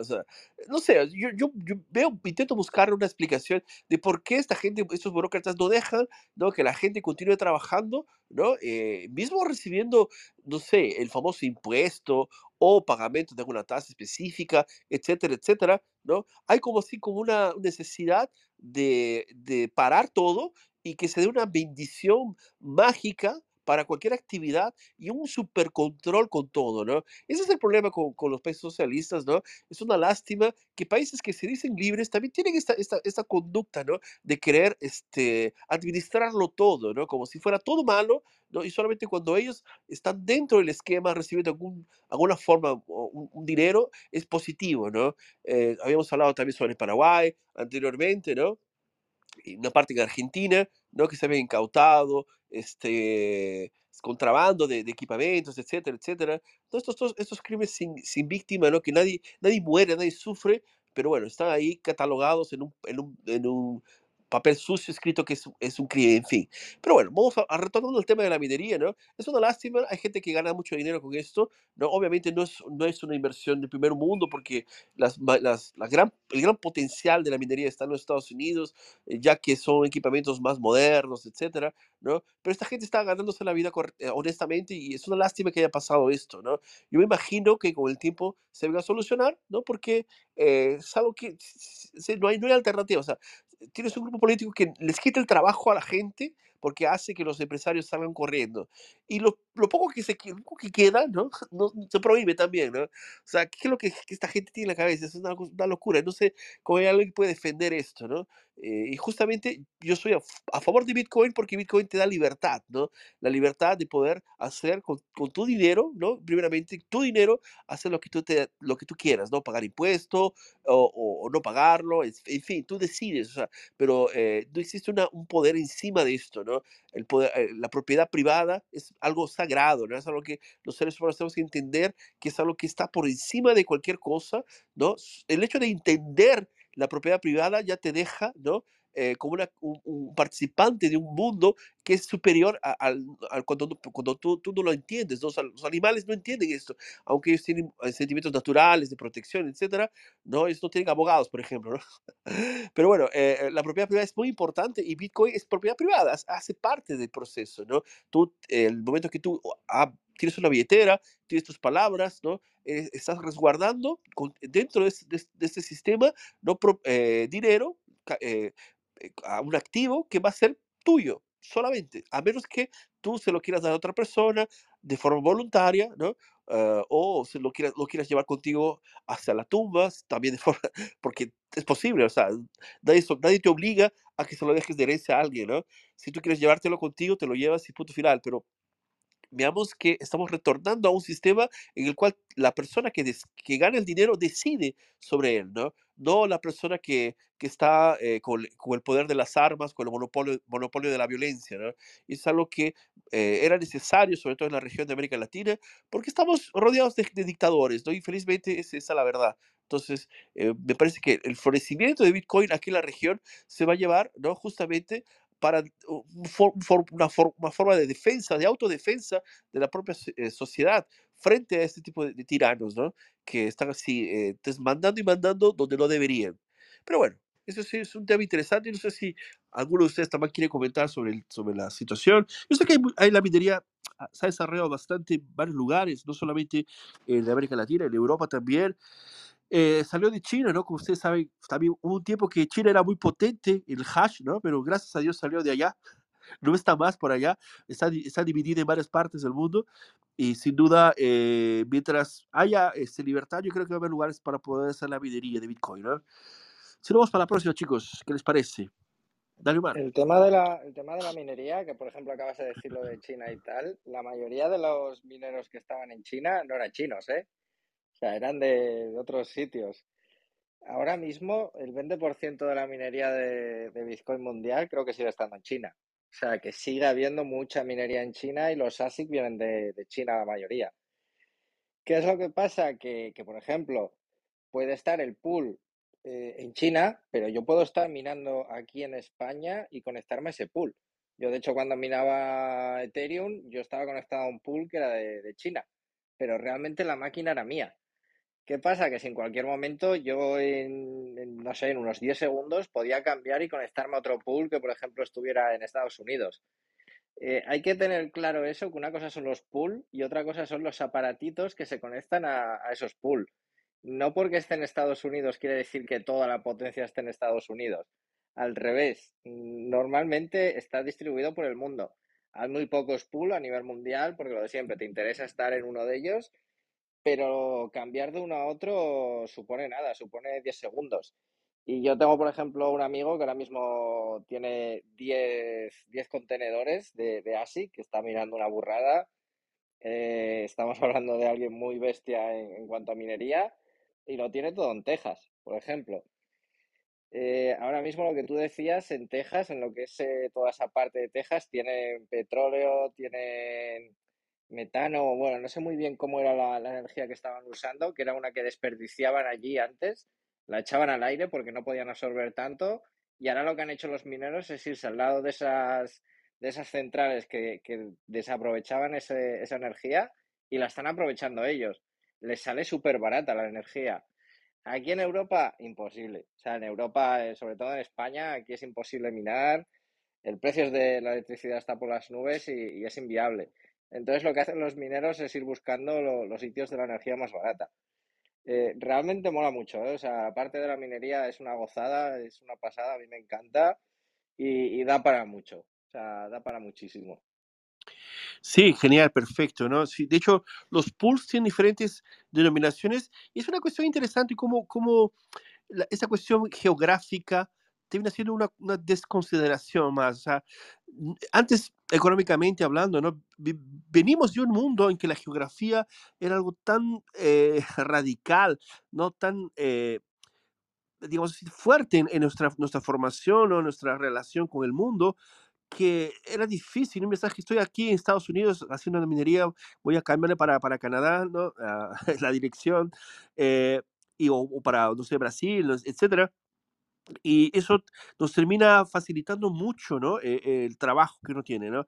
Me imagino que esa gente en, en, Venezuela venga a solucionar, para mí me parece más una cuestión así de pagarle a un político su, su parte, ¿no? Y dejar en paz al, al, resto, que es lo que normalmente funciona, ¿no? Eh, pero son cuestiones latinoamericanas, ¿no? Son costos que solamente los, los, latinoamericanos entendemos bien, no son exclusivos de nuestra región, ¿no? En todo el mundo existe esa, esa, cuestión, ¿no?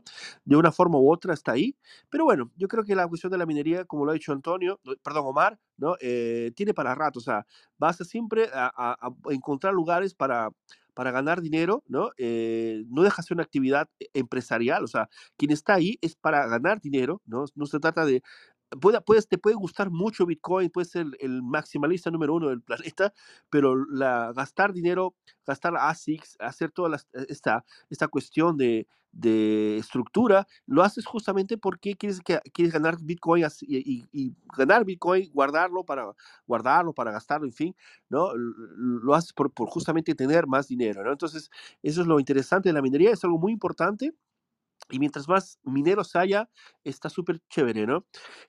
Chicos, vamos para la próxima entonces, antes que, que, acabe. Nos faltan solamente 40 minutitos. Tengo unas noticias más. Va espacio para todos, ¿no? Siempre dejando aquí eh, la invitación para la gente que nos está escuchando aquí abajo, también Edu o Leila o a Pixel o, o quien, quien, quiera subir más adelante. Tal vez pueda subir aquí, darnos su opinión, dar, dar su, su, hacernos una pregunta sobre Bitcoin, ¿no? Eh, recordando que estamos haciendo también esta, esta versión de, de este podcast, ¿no? Que va a estar en Amazon Podcast, va a estar en Apple Podcast, en Google Podcast y por ahí va la cosa, ¿no? Nora, vamos para Perfecto. Sí, como no, vamos a leer esta próxima noticia. Cobrar alquileres en criptomonedas, una realidad posible en Argentina. Propietarios en Argentina optan por el cobro en criptomonedas para alquileres temporarios.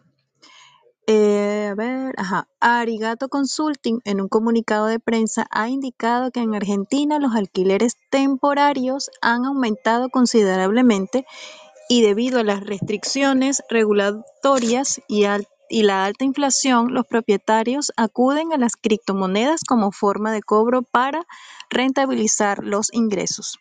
El mercado de alquileres temporarios en Argentina se encuentra en auge gracias a las desventajas ventajosas condiciones que la nueva ley de alquileres ha impuesto a los propietarios, dejándolos en crisis y desalentando la oferta de inmuebles para alquiler tradicional. Como consecuencia, muchos propietarios han optado por la modalidad de alquiler temporario, lo cual les permite ganar y tener una actualización constante de precios. En Argentina, el Ministerio de Economía eh, especificará bonos que están en dólares, eh, que están en dólares para no este, tocar las reservas. A pesar de la inestabilidad y la incomodidad de tener que estar diariamente tras la gestión de nuevos inquilinos y la cobranza, son varias las razones que impulsan a los propietarios a sumarse a esta tendencia.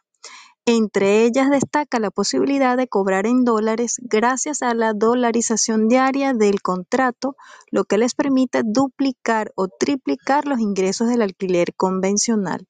Para muchos propietarios la dificultad radica en poder cobrar esos ingresos en Argentina cuando se utilizan plataformas internacionales como Airbnb, Boxking o Verbo. En este sentido, hay otras opciones que permiten a los propietarios hacerse de los fondos a una cotización de dólar no regulado. No regulado, BigSquaggy, eh, por ejemplo, es una plataforma que permite cobrar los alquileres temporarios en dólares digitales mediante criptomonedas estables como USDC, US, USDT o DAI. Eh, con este tipo de plataformas de pago de honorarios en criptomonedas y dólares digitales, los propietarios pueden obtener una cuenta temporal en Estados Unidos y percibir los fondos en dólares digitales, los cuales pueden cambiar por billetes físicos sin perder valor en altas comisiones. Esta solución ha sido bien recibida por los anfitriones, quienes destacan la agilidad, seguridad y la ausencia de comisiones altas en comparación con otras opciones de cobro. Este es un claro ejemplo de los usos que se le dan a las criptomonedas, permitiendo que cualquier usuario pueda adaptar su necesidad personal o empresarial a un mercado de criptomonedas más versátil e inclusivo. En este sentido, el comunicado de reseña que un anfitrión usando esta práctica encontró en las criptomonedas la solución para recibir los pagos de manera ágil, segura y sin descuentos. Por ello expresa sobre su experiencia que fue muy buena porque pude recibir por fin el pago de Airbnb sin perder en altas comisiones para hacerlo efectivo aquí, cuenta Adrián. Eh, ver qué otros. Está buenísimo. Gracias, Nora. Muchas gracias. Es una noticia interesante, ¿no? ustedes han visto que eh, independientemente de lo, que, de lo que los políticos piensan, ¿no? Este, la gente va a encontrar la solución para sus problemas. Eh, y, tal vez eso también, explica un poquito esta cuestión de, la, de las políticas, de los, los, ¿Por qué están yendo atrás de bancos? ¿Por qué están yendo atrás de exchange? ¿no? Eh, ¿Por qué será? ¿no? Veamos la cantidad de, de, de bancos que en Argentina están ociosos porque no se paga más el alquiler en la fila del banco, no se, no se necesita hacer una cuenta corriente para, para que la gente deposite, eh, porque al fin de cuentas es, es, terrible la cuestión de los pesos devaluados a cada mes, ¿no? El otro día vi una estadística absurda, ¿no? De, de, de cómo creo que cada cuatro o cinco meses se, se, duplica el valor de una cosa. Veamos qué locura es esto, ¿no? O, o inclusive, otro nos dice que hablaba respecto de que la misma Western Union estaba sin dinero físico para, para trabajar en Argentina. ¿no? O sea, la gente está corriendo atrás de soluciones porque es lo que, lo que hacemos. O sea, una cosa es el, un político idiota decidir en su cabeza estúpida que la gente va a hacer tal cosa y, escribirlo, ¿no? Cosa a partir de mañana no habrá más gravedad en el mundo, la gente puede saltar de los edificios y no morirá. ¿no? Y otra cosa es la vida real, ¿no? La, la, la vida real, la gente necesita dinero, necesita eh, trabajó la vida entera y a veces el único, el único patrimonio que tiene es un departamento con el cual él, alquilaba, ¿no? Y ganaba su, su, sustento de esto y se le, se le está prohibiendo, se le está dificultando el, trabajo, ¿no? A estas personas, ¿no? Eh, por cualquier motivo que fuera, ¿no? Eh, pues tú puedes justificarlo como tú, tú quieras, pero se, se, está haciendo esto, ¿no? Eh, en, en, efecto final es que la persona está, está siendo impedida de, de, ganar su, su, su dinero a través de un bien que en teoría sería de él, ¿no? Entonces, eh, van a buscarse alternativas, van a buscarse opciones, ¿no? Y una de ellas es justamente ¿no? esta modernidad de la transferencia vía criptoactivos. Aquí se habla de USTT, se habla de, de, de, otras, otras stablecoins, pero eh, yo sé que también se hace a través de Bitcoin, ¿no? Porque al fin de cuentas es la, el dinero más importante que existe hoy día, ¿no? Eh, en el mundo, este mundo cripto, entre comillas, solo vale la pena, ¿no? Si es que tienes Bitcoin, aunque mucha gente puede decir que es volátil, etcétera, etcétera, ¿no? Eh, a un contrato a largo plazo, sin duda, yo, yo, yo prefiero, si vos fuera argentino, ¿no? Alquilar mi casa, yo, yo lo colocaría, ¿no? Eh, tanto en dólares como en Bitcoin, porque eh, ambos, yo sé que en ambos voy a estar más protegido que en, que en pesos, ¿no? pero sobre todo Bitcoin en, si fuera a largo plazo, ¿no? Como un, como un colateral, una cosa de, de recibir caso suceda algún, una catástrofe, una quiebra de contrato, etcétera. Entonces, eso me parece que es algo que va, va a venir con el tiempo, tanto en Argentina, hoy en Argentina porque la cosa está muy, muy, muy mal por ahí, pero queriéndolo o no, alguna hora va a llegar en tu país, ¿no? Alguna hora va, va, va, va a suceder algo parecido, ¿no? Y que tenga Bitcoin, que, se, entienda Bitcoin, que sepa cómo funciona Bitcoin, tal vez salga a la, delantera de todo este, de pronto, nuevo universo, ¿no? Porque, eh, queriéndolo o no, las cosas han cambiado, ¿no? Eh, la gente no está más así, eh, escucha, eh, comiéndose todo, el, todo el, el, el, cuento que los políticos nos cuentan, ¿no? No somos más tontos como antes. Ah, tenemos medios de comunicación alternativos como este, por ejemplo, ¿no? Yo no digo que este sea el mejor, sin duda no lo es, pero es uno de miles de millones que hay en el mercado, en el cual la gente consigue escuchar y aprender cosas diferentes que no necesariamente en la televisión o en la radio, en, eh, los medios clásicos las revistas, ¿no sé? Cosas del tipo. Entonces, eh, tenemos alternativas para información y eso nos va, nos va a dejar lo más próximos de las soluciones que lo que estamos buscando, ¿no? Entonces, sin duda, eh, los alquileres en Argentina en criptomonedas ya es una, una situación real, está funcionando, ¿no? Va a llegar a tu, a tu barrio una hora, sin duda, eh, queriéndolo o no. es una cuestión de simplemente de, de colocar este un anuncio, ¿no? Y, y, y, el momento que menos te des cuenta, va a aparecer ahí de una forma u otra, ¿no?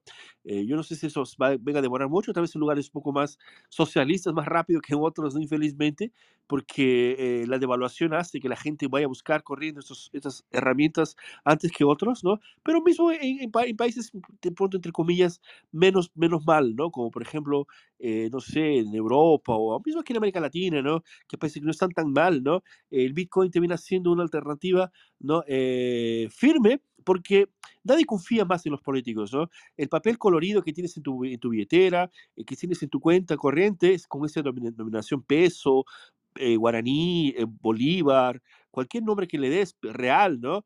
Eh, él no tiene un, un, lastro real, no es un lastro ficticio, ¿no? Entonces eso puede ser cambiado a la voluntad de quien esté administrando el país. Hoy día, por ejemplo, puede estar yendo muy bien, pero de aquí a cuatro años, cinco años, dependiendo de la elección que entre, ¿no? Nadie te garantiza que tu patrimonio va a continuar igual. Entonces, es una locura hoy día, ¿no? Una persona que eh, tiene Bitcoin frente a su, a su escuchado ahora, este podcast, escucha sobre Bitcoin, ¿no? Y de, deja, y aún así eh, no se preocupa en entender de qué se trata, de buscar alternativas ¿no? para solucionar algo que es algo histórico en nuestra región, ¿no? De devaluación es algo que de pronto no es cuestión de, una generación, tal vez de varias, ¿no? Hemos vivido esto en diferentes momentos de nuestra vida, ¿no? Pero bueno, volviendo al tema, tenemos esta cuestión de los alquileres. ¿Tú alquilarías una, un Airbnb Umar en Bitcoin? ¿Ya te animarías? O un Jeremy, no yo, sé. Yo, yo, estoy vendiendo la casa y, y, si alguien me viene en Bitcoin, le cojo Bitcoin encantado de la vida, ¿eh? O sea que si vendo la casa, imagínate el Airbnb, lo mismo. Y de hecho, antes cuando hablabas sobre el mercado libre y demás, a ver qué era lo parecido que había aquí en España, yo siempre que pongo un anuncio de que vendo algo, eh, yo que sé, algún ordenador que vendí últimamente y tal, yo siempre pongo que acepto pagos en Bitcoin. Sí que la verdad, nadie me ha pagado en Bitcoin, pero si me viene alguien, vamos, se lo cojo encantado la vida, o sea, no tengo ningún problema. Porque encima la mayoría de lo que me saque de ahí va a ir a comprar Bitcoin, así me ahorro la comisión, me ahorro pasar por Binance y me ahorro todo. Entonces, sí, claro que, que aceptaría pagos en Bitcoin sin ningún problema. O sea, de hecho ya lo hago, vaya. Perfecto, ¿no? Yo... Omar. Dale, Dora. Perdón. Sí. Omar, ¿tú crees que es rentable, por ejemplo, en esta temporada de Semana Santa, estos alquileres pudieran funcionar aquí en España? Y con esta modalidad de, de, Bitcoin, por ejemplo, un extranjero, un argentino que ya esté habituado en pagar en criptomonedas, ¿crees que eso podría funcionar para el turismo Eh, aquí en España, por ejemplo? No sé, no muy, es muy fácil, ¿vale? Tú pones que aceptas pagos en euros y en Bitcoin. Eh, el que te venga, te va a decir él en qué te va a pagar, ¿vale? O sea, lo que haces diciendo que también aceptas Bitcoin es no dejar a nadie fuera. Y aparte, seguramente haya alguien que diga, venga, me quiero ir de vacaciones y quiero pagar en Bitcoin. Pues oye, que salga, que salgas ahí, ¿vale? Sobre todo es la, posibilidad de darle al cliente, por decirlo de alguna manera, las máximas facilidades posibles a la hora de pagar. O sea, yo, por ejemplo, yo acepto Bizum, acepto PayPal, acepto transferencia bancaria, acepto eh, tarjeta, acepto Bitcoin. Eh, si alguien me viene y me quiere pagar en oro, pues le cojo oro, o sea, le cojo cualquier cosa. El tema es que, que des posibilidades al, al cliente y luego ya el cliente decidirá A día de hoy ya te digo que hay muy poco movimiento con Bitcoin, sobre todo porque lo que pasa es que la gente ahorramos en Bitcoin, que es la moneda fuerte, y pagamos en la moneda débil, que son los euros. Entonces es muy difícil que la gente te vaya a, alquilar un Airbnb con Bitcoin porque van a, preferir hacerlo en euros. Pero tú das la posibilidad, por lo menos. Claro, claro, yo lo pensaba en el hecho de que al aceptar esta, esta, mm, a ver, esta forma de pago, eh, con esta cuestión de Hacienda, ¿cómo lo habría que declararlo en algún momento, ¿sabes, Omar? Sí, sí, declararlo. Me puse a pensar en esos aspectos. Claro, y sobre todo siendo una sala que se graba y todo. que queda grabado. ya sabes, no, no, pero, no, pero no, o sea, de, de, ninguna forma, o sea, nadie, te impide que tú vayas y, y, pagas lo que tú quieras con tu dinero.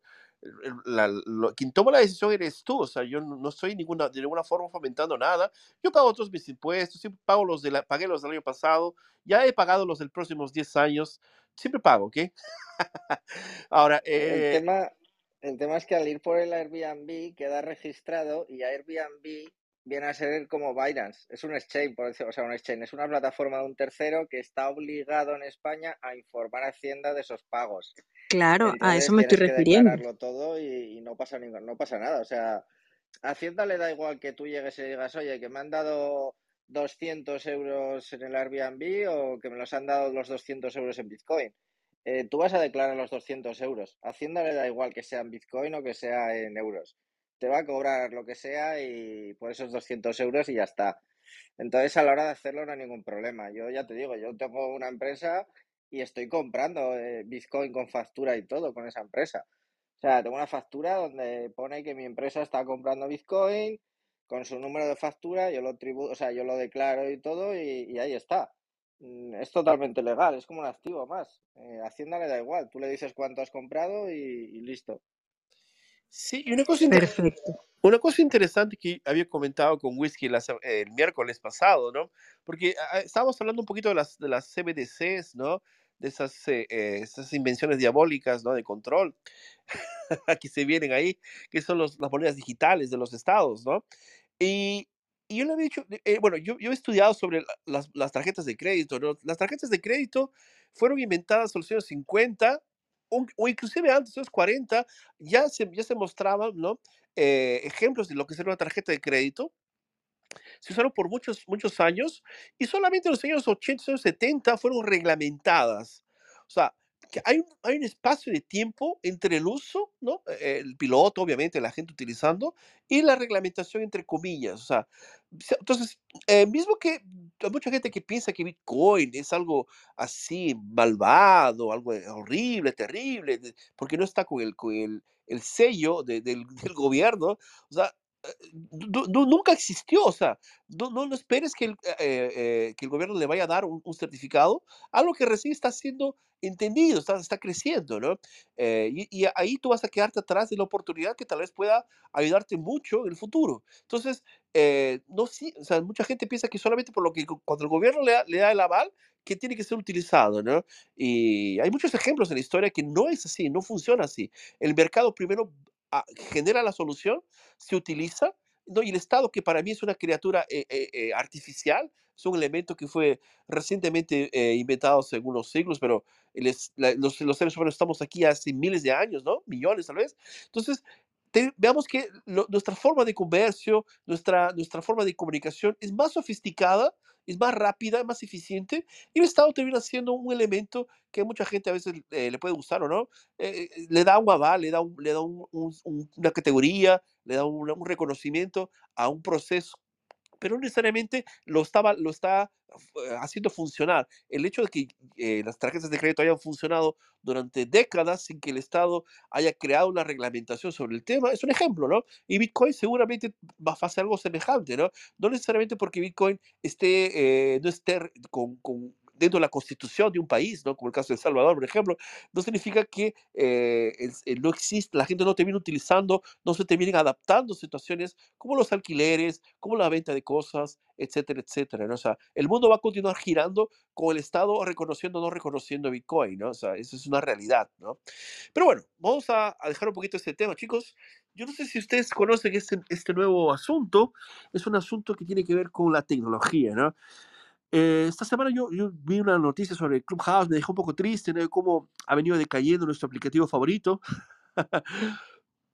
Y llegó este, este, este nuevo Nos, es, eh, NosTR, no Nostra, que es un aplicativo que tiene un- una relación muy interesante con Bitcoin, ¿no? Cuando hablamos de Bitcoin, hablábamos sí, de desarrollo tecnológico, hablamos tanto de la parte de tecnología como la parte económica, hay la parte también social, política, pero en este caso, tal vez en la cuestión más de eh, tecnología y social, ¿no? Porque la parte de, de la comunicación, la libertad de expresión es algo que mucha gente piensa que eh, es alternativo, ¿no? O sea, puedes tener o no puedes tener, pero de hecho no es así, ¿no? Igual que la propiedad privada, la libertad de expresión también es- es- debería ser una garantía de que todo el mundo tenga, ¿no? Independientemente si te gusta lo que, lo que dice o no dice. Y bueno, en busca de este tipo de soluciones, ¿no? Algunos bitcoiners crearon esta, este aplicativo. Es un aplicativo relativamente nuevo, me, me parece que no tiene más de un año, es muy joven. Se llama NosTR, ¿no? Eh, y bueno, o Nostra, que le dicen, Nostra también es, es posible leerlo de esa forma, y es una red social descentralizada, ¿no? Como lo, lo, lo, lo que es Bitcoin, descentralizado. Nora, no sé si te animas a leer, es una noticia un poquito extensa, si te casas a la mitad, no hay problema, porque Perfecto, muchas... no, no te preocupes. Vamos a ver qué dice aquí. Dice, aprende cómo usar NosTR, la red social descentralizada. En este tutorial te guiaremos para usar Snop, un cliente de Que permite enviar y recibir propinas vía Lif- Lifting Network. Vamos a ver qué nos trae. Eh, Nostra es un protocolo que permite la interacción y el intercambio de mensajes de forma descentralizada, sobre el que se están construyendo nuevos modelos de redes sociales. Su funcionamiento es bastante similar al de Twitter, aunque crear una cuenta y configurar una conexión en la red es un tanto diferente. En este tutorial te guiaremos paso a paso. Este protocolo fue creado por el desarrollador de Bitcoin que se identificó como Fiat Hub. Y si bien no se trata de una red de criptomonedas, su operatividad se asemeja mucho a Bitcoin. Cada usuario debe crear una cuenta a través de la generación eh, de una clave, de una llave privada y pública. Los mensajes viajan a través de una red de nodos conocidos como repetidores o relés. Incluso recientemente se añadió una funcionalidad, para enviar propinas o SAPs a través de la red lifting de, de Bitcoin, según lo, lo reseñó Crypto Noticias. Para aclarar, Nostra no es una plataforma, sino un protocolo de conexión. Debido a ello, existen múltiples clientes que, aunque presenten diferencias visuales entre sí, comparten la misma información y mensajes que envían a través de los reles de Nostra. Para efectos de este tutorial, hemos elegido el cliente Snore en su versión web. No obstante, vale aclarar que los mensajes que comparten en Norse, en Snores podrían ser visualizados. Por ejemplo, en, en Amethyst, eh, un cliente de Nostra para Android. Entonces, ten en cuenta que la configuración general de generar las llaves y compartir mensajes que verás a continuación aplica para cualquier cliente de Nostra que decidas utilizar, sin importar, sin sin importar el sistema operativo. Entonces, ¿cómo crear una cuenta en Norse? Eh, North no requiere ningún correo electrónico ni cualquier otro dato personal para crear una cuenta. Solo la generación de un par de llaves privadas y públicas que se crean de forma automática al entrar al protocolo desde el cliente que seleccionaste, en este caso Snort. Para empezar, lo primero será ir a la web Snort Social. En pantalla te encontrarás con una página principal de Snort y para continuar el proceso de creación de la cuenta deberás hacer clic en accesos marcado en el recuadro. Nos están explicando la de manera gráfica ese, ese paso. Luego hacer, eh, verás en una pantalla la siguiente, te describen la pantalla. Verás la opción para restaurar cuenta ya creada a través de la clave privada o bien generar una nueva. Entonces, según lo que estoy leyendo, es como un nodo de conexión, es lo que veo aquí, ¿no? A través de lo que, se, que sería crear unas llaves públicas y privadas. Sí, Al crear tu cuenta, no, viene un paso muy... Ajá, dígame. Sí, yo creo que, yo creo que, yo creo que es bueno dejar tal vez la noticia para la gente que nos escucha y también recibe nuestra newsletter, porque es una noticia muy larga y es un paso a paso que tiene muchos gráficos, ¿no? Entonces, tal Sí, vez dejar la invitación para que quien no nos, está escuchando eh, y no tiene acceso a nuestra newsletter, ¿no? nos mande para semana bitcoin.gmail y le mandamos la noticia por extensa, aunque la puede encontrar también, claro, en, en criptonoticias.com y se llama eh, Aprende cómo usar Nostr, ¿no? La red social descentralizada. Yo creo que está bueno para, para la sala de hoy.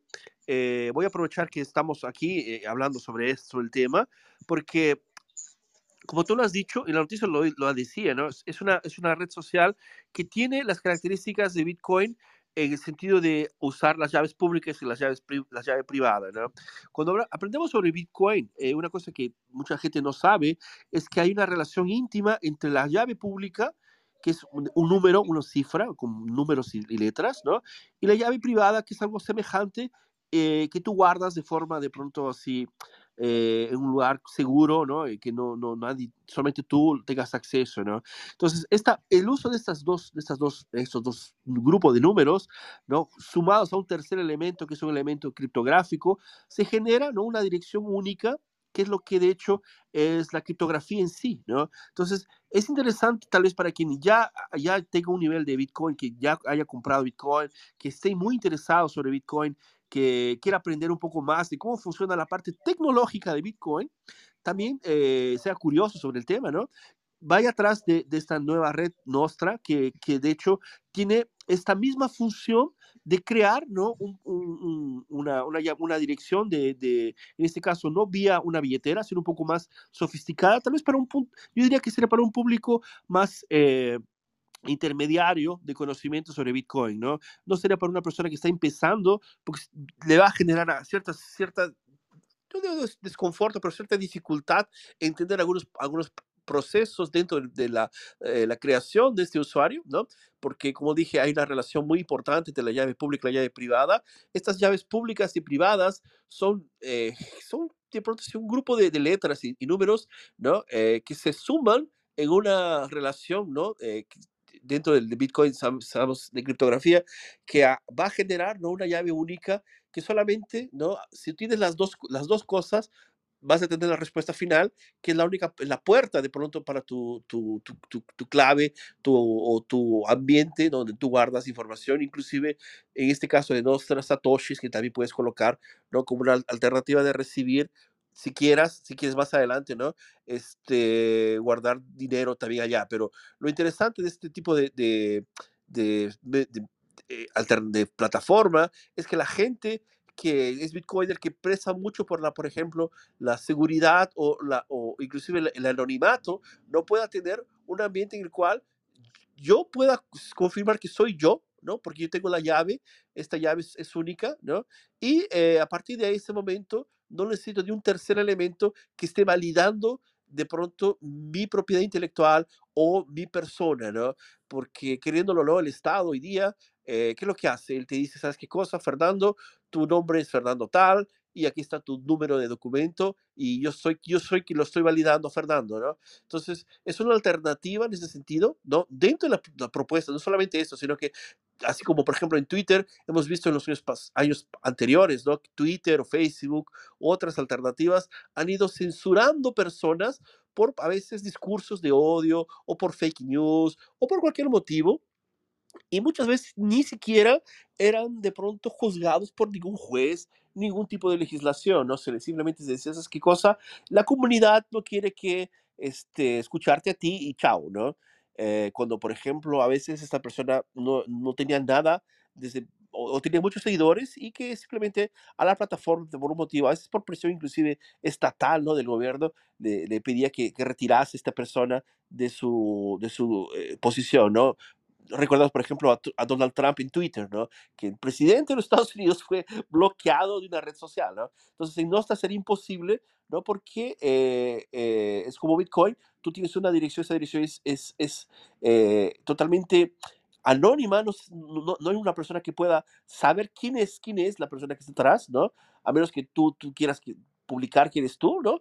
Y nadie puede apagar tu, desaparecer tu dirección, ¿no? Que, por ejemplo, una cuenta de Twitter, el dueño de Twitter o, o administrador de Twitter puede borrar tu cuenta y desaparece, ¿no? O bloquearla o anularla, etcétera, etcétera, ¿no? El caso de Nostra es imposible, ¿no? Por ser descentralizada, ¿no? Tú puedes bloquear a la persona si no te gusta escuchar lo que dice, pero no significa que esta persona va a continuar de decir las cosas que él dice, ¿no? Eso es una, un ejercicio de libertad, ¿no? Hay mucha gente que, que, piensa que la libertad de expresión tiene que ser limitada, ¿no? Sobre, nos gusta, porque nos gusta escuchar cosas, algunas cosas, y hay gente que le, que, le gustaría que no, no haya más libertad de expresión o que sea de pronto controlada, ¿no? Y es algo que mucha gente a veces, así, veo que desvaloriza, no, no, no, no, valore, no valoriza correctamente, porque el valor de la, libertad de expresión eh, le costó mucha sangre a mucha gente durante muchos años, ¿no? Y, y lo estamos perdiendo así tan fácilmente como si no tuviera ningún valor, ¿no? Yo creo que es algo que de, de, pronto deberíamos dejarlo como una reflexión, ¿no? Sobre todo ese sistema que tiene las mismas reglas de libertad que Bitcoin, ¿no? El, uno de los grandes po poderes que Bitcoin tiene es la descentralización.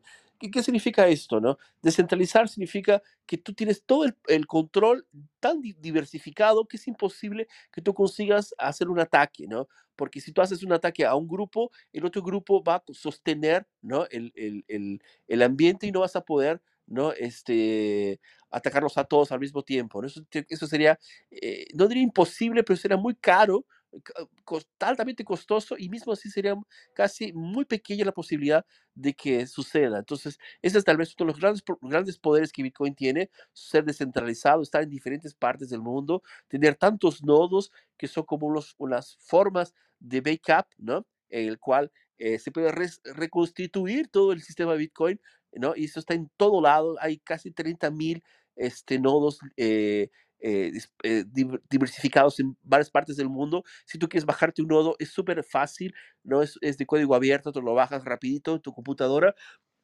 ¿no? Y lo dejas rodando, y eso es una forma, inclusive hasta de garantizar, ¿no? Que el sistema de Bitcoin nunca va a caer, ¿no? Porque tú tienes un backup funcionando no constantemente, validando, eh, ayudando a validar, ¿no? La, la, la, la, la, red blockchain. Entonces, es una de las grandes novedades que eh, Bitcoin tiene, ¿no? Y es, es, algo que probablemente va a utilizarse no solo con la red social, sino tal vez con otras cosas.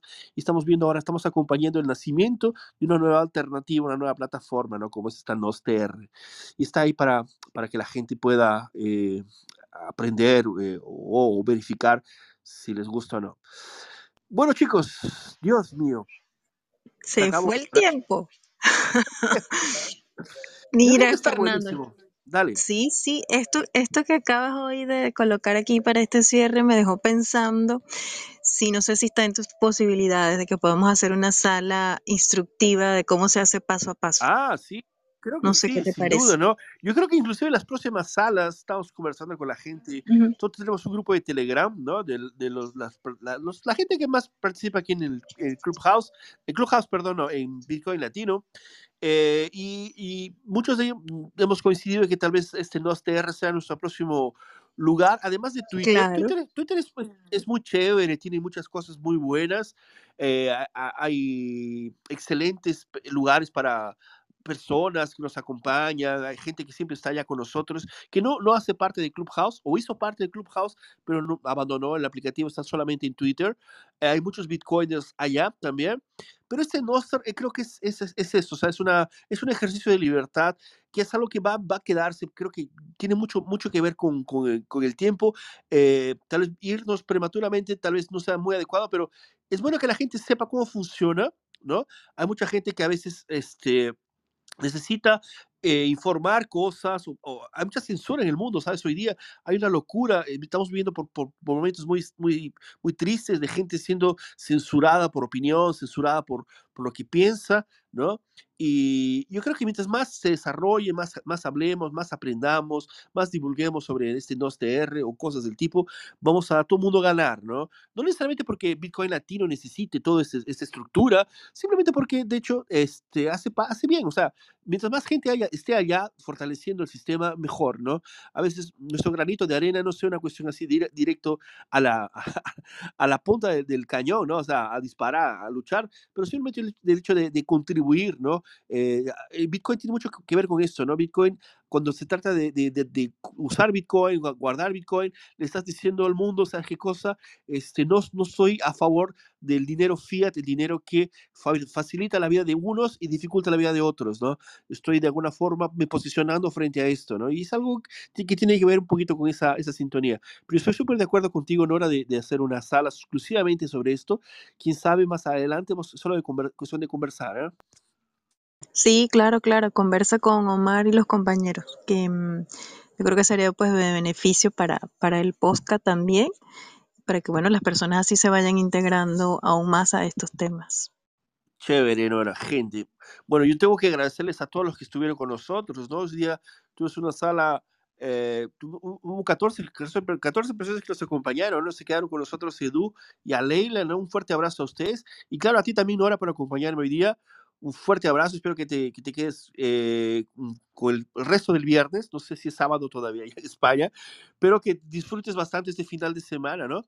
Y aprovechar mucho que ustedes saben que la cosa más escasa después de Bitcoin es el tiempo, y mientras más tiempo pasemos con nuestra familia, sin duda va a ser mejor para todos nosotros, ¿no? Todos podemos aprovechar el fin de semana, estar con la gente que nos gusta, la gente que está cerca de nuestra familia, obviamente, ¿no? Y bueno, disfrutar bastante, ¿qué les parece? Vamos a cerrar, Nora. Sí, claro está. Así que nos despedimos hasta el próximo viernes con otro de la newsletter de Bitcoin Latino. Así que nos puedes escuchar en todas las plataformas de audio.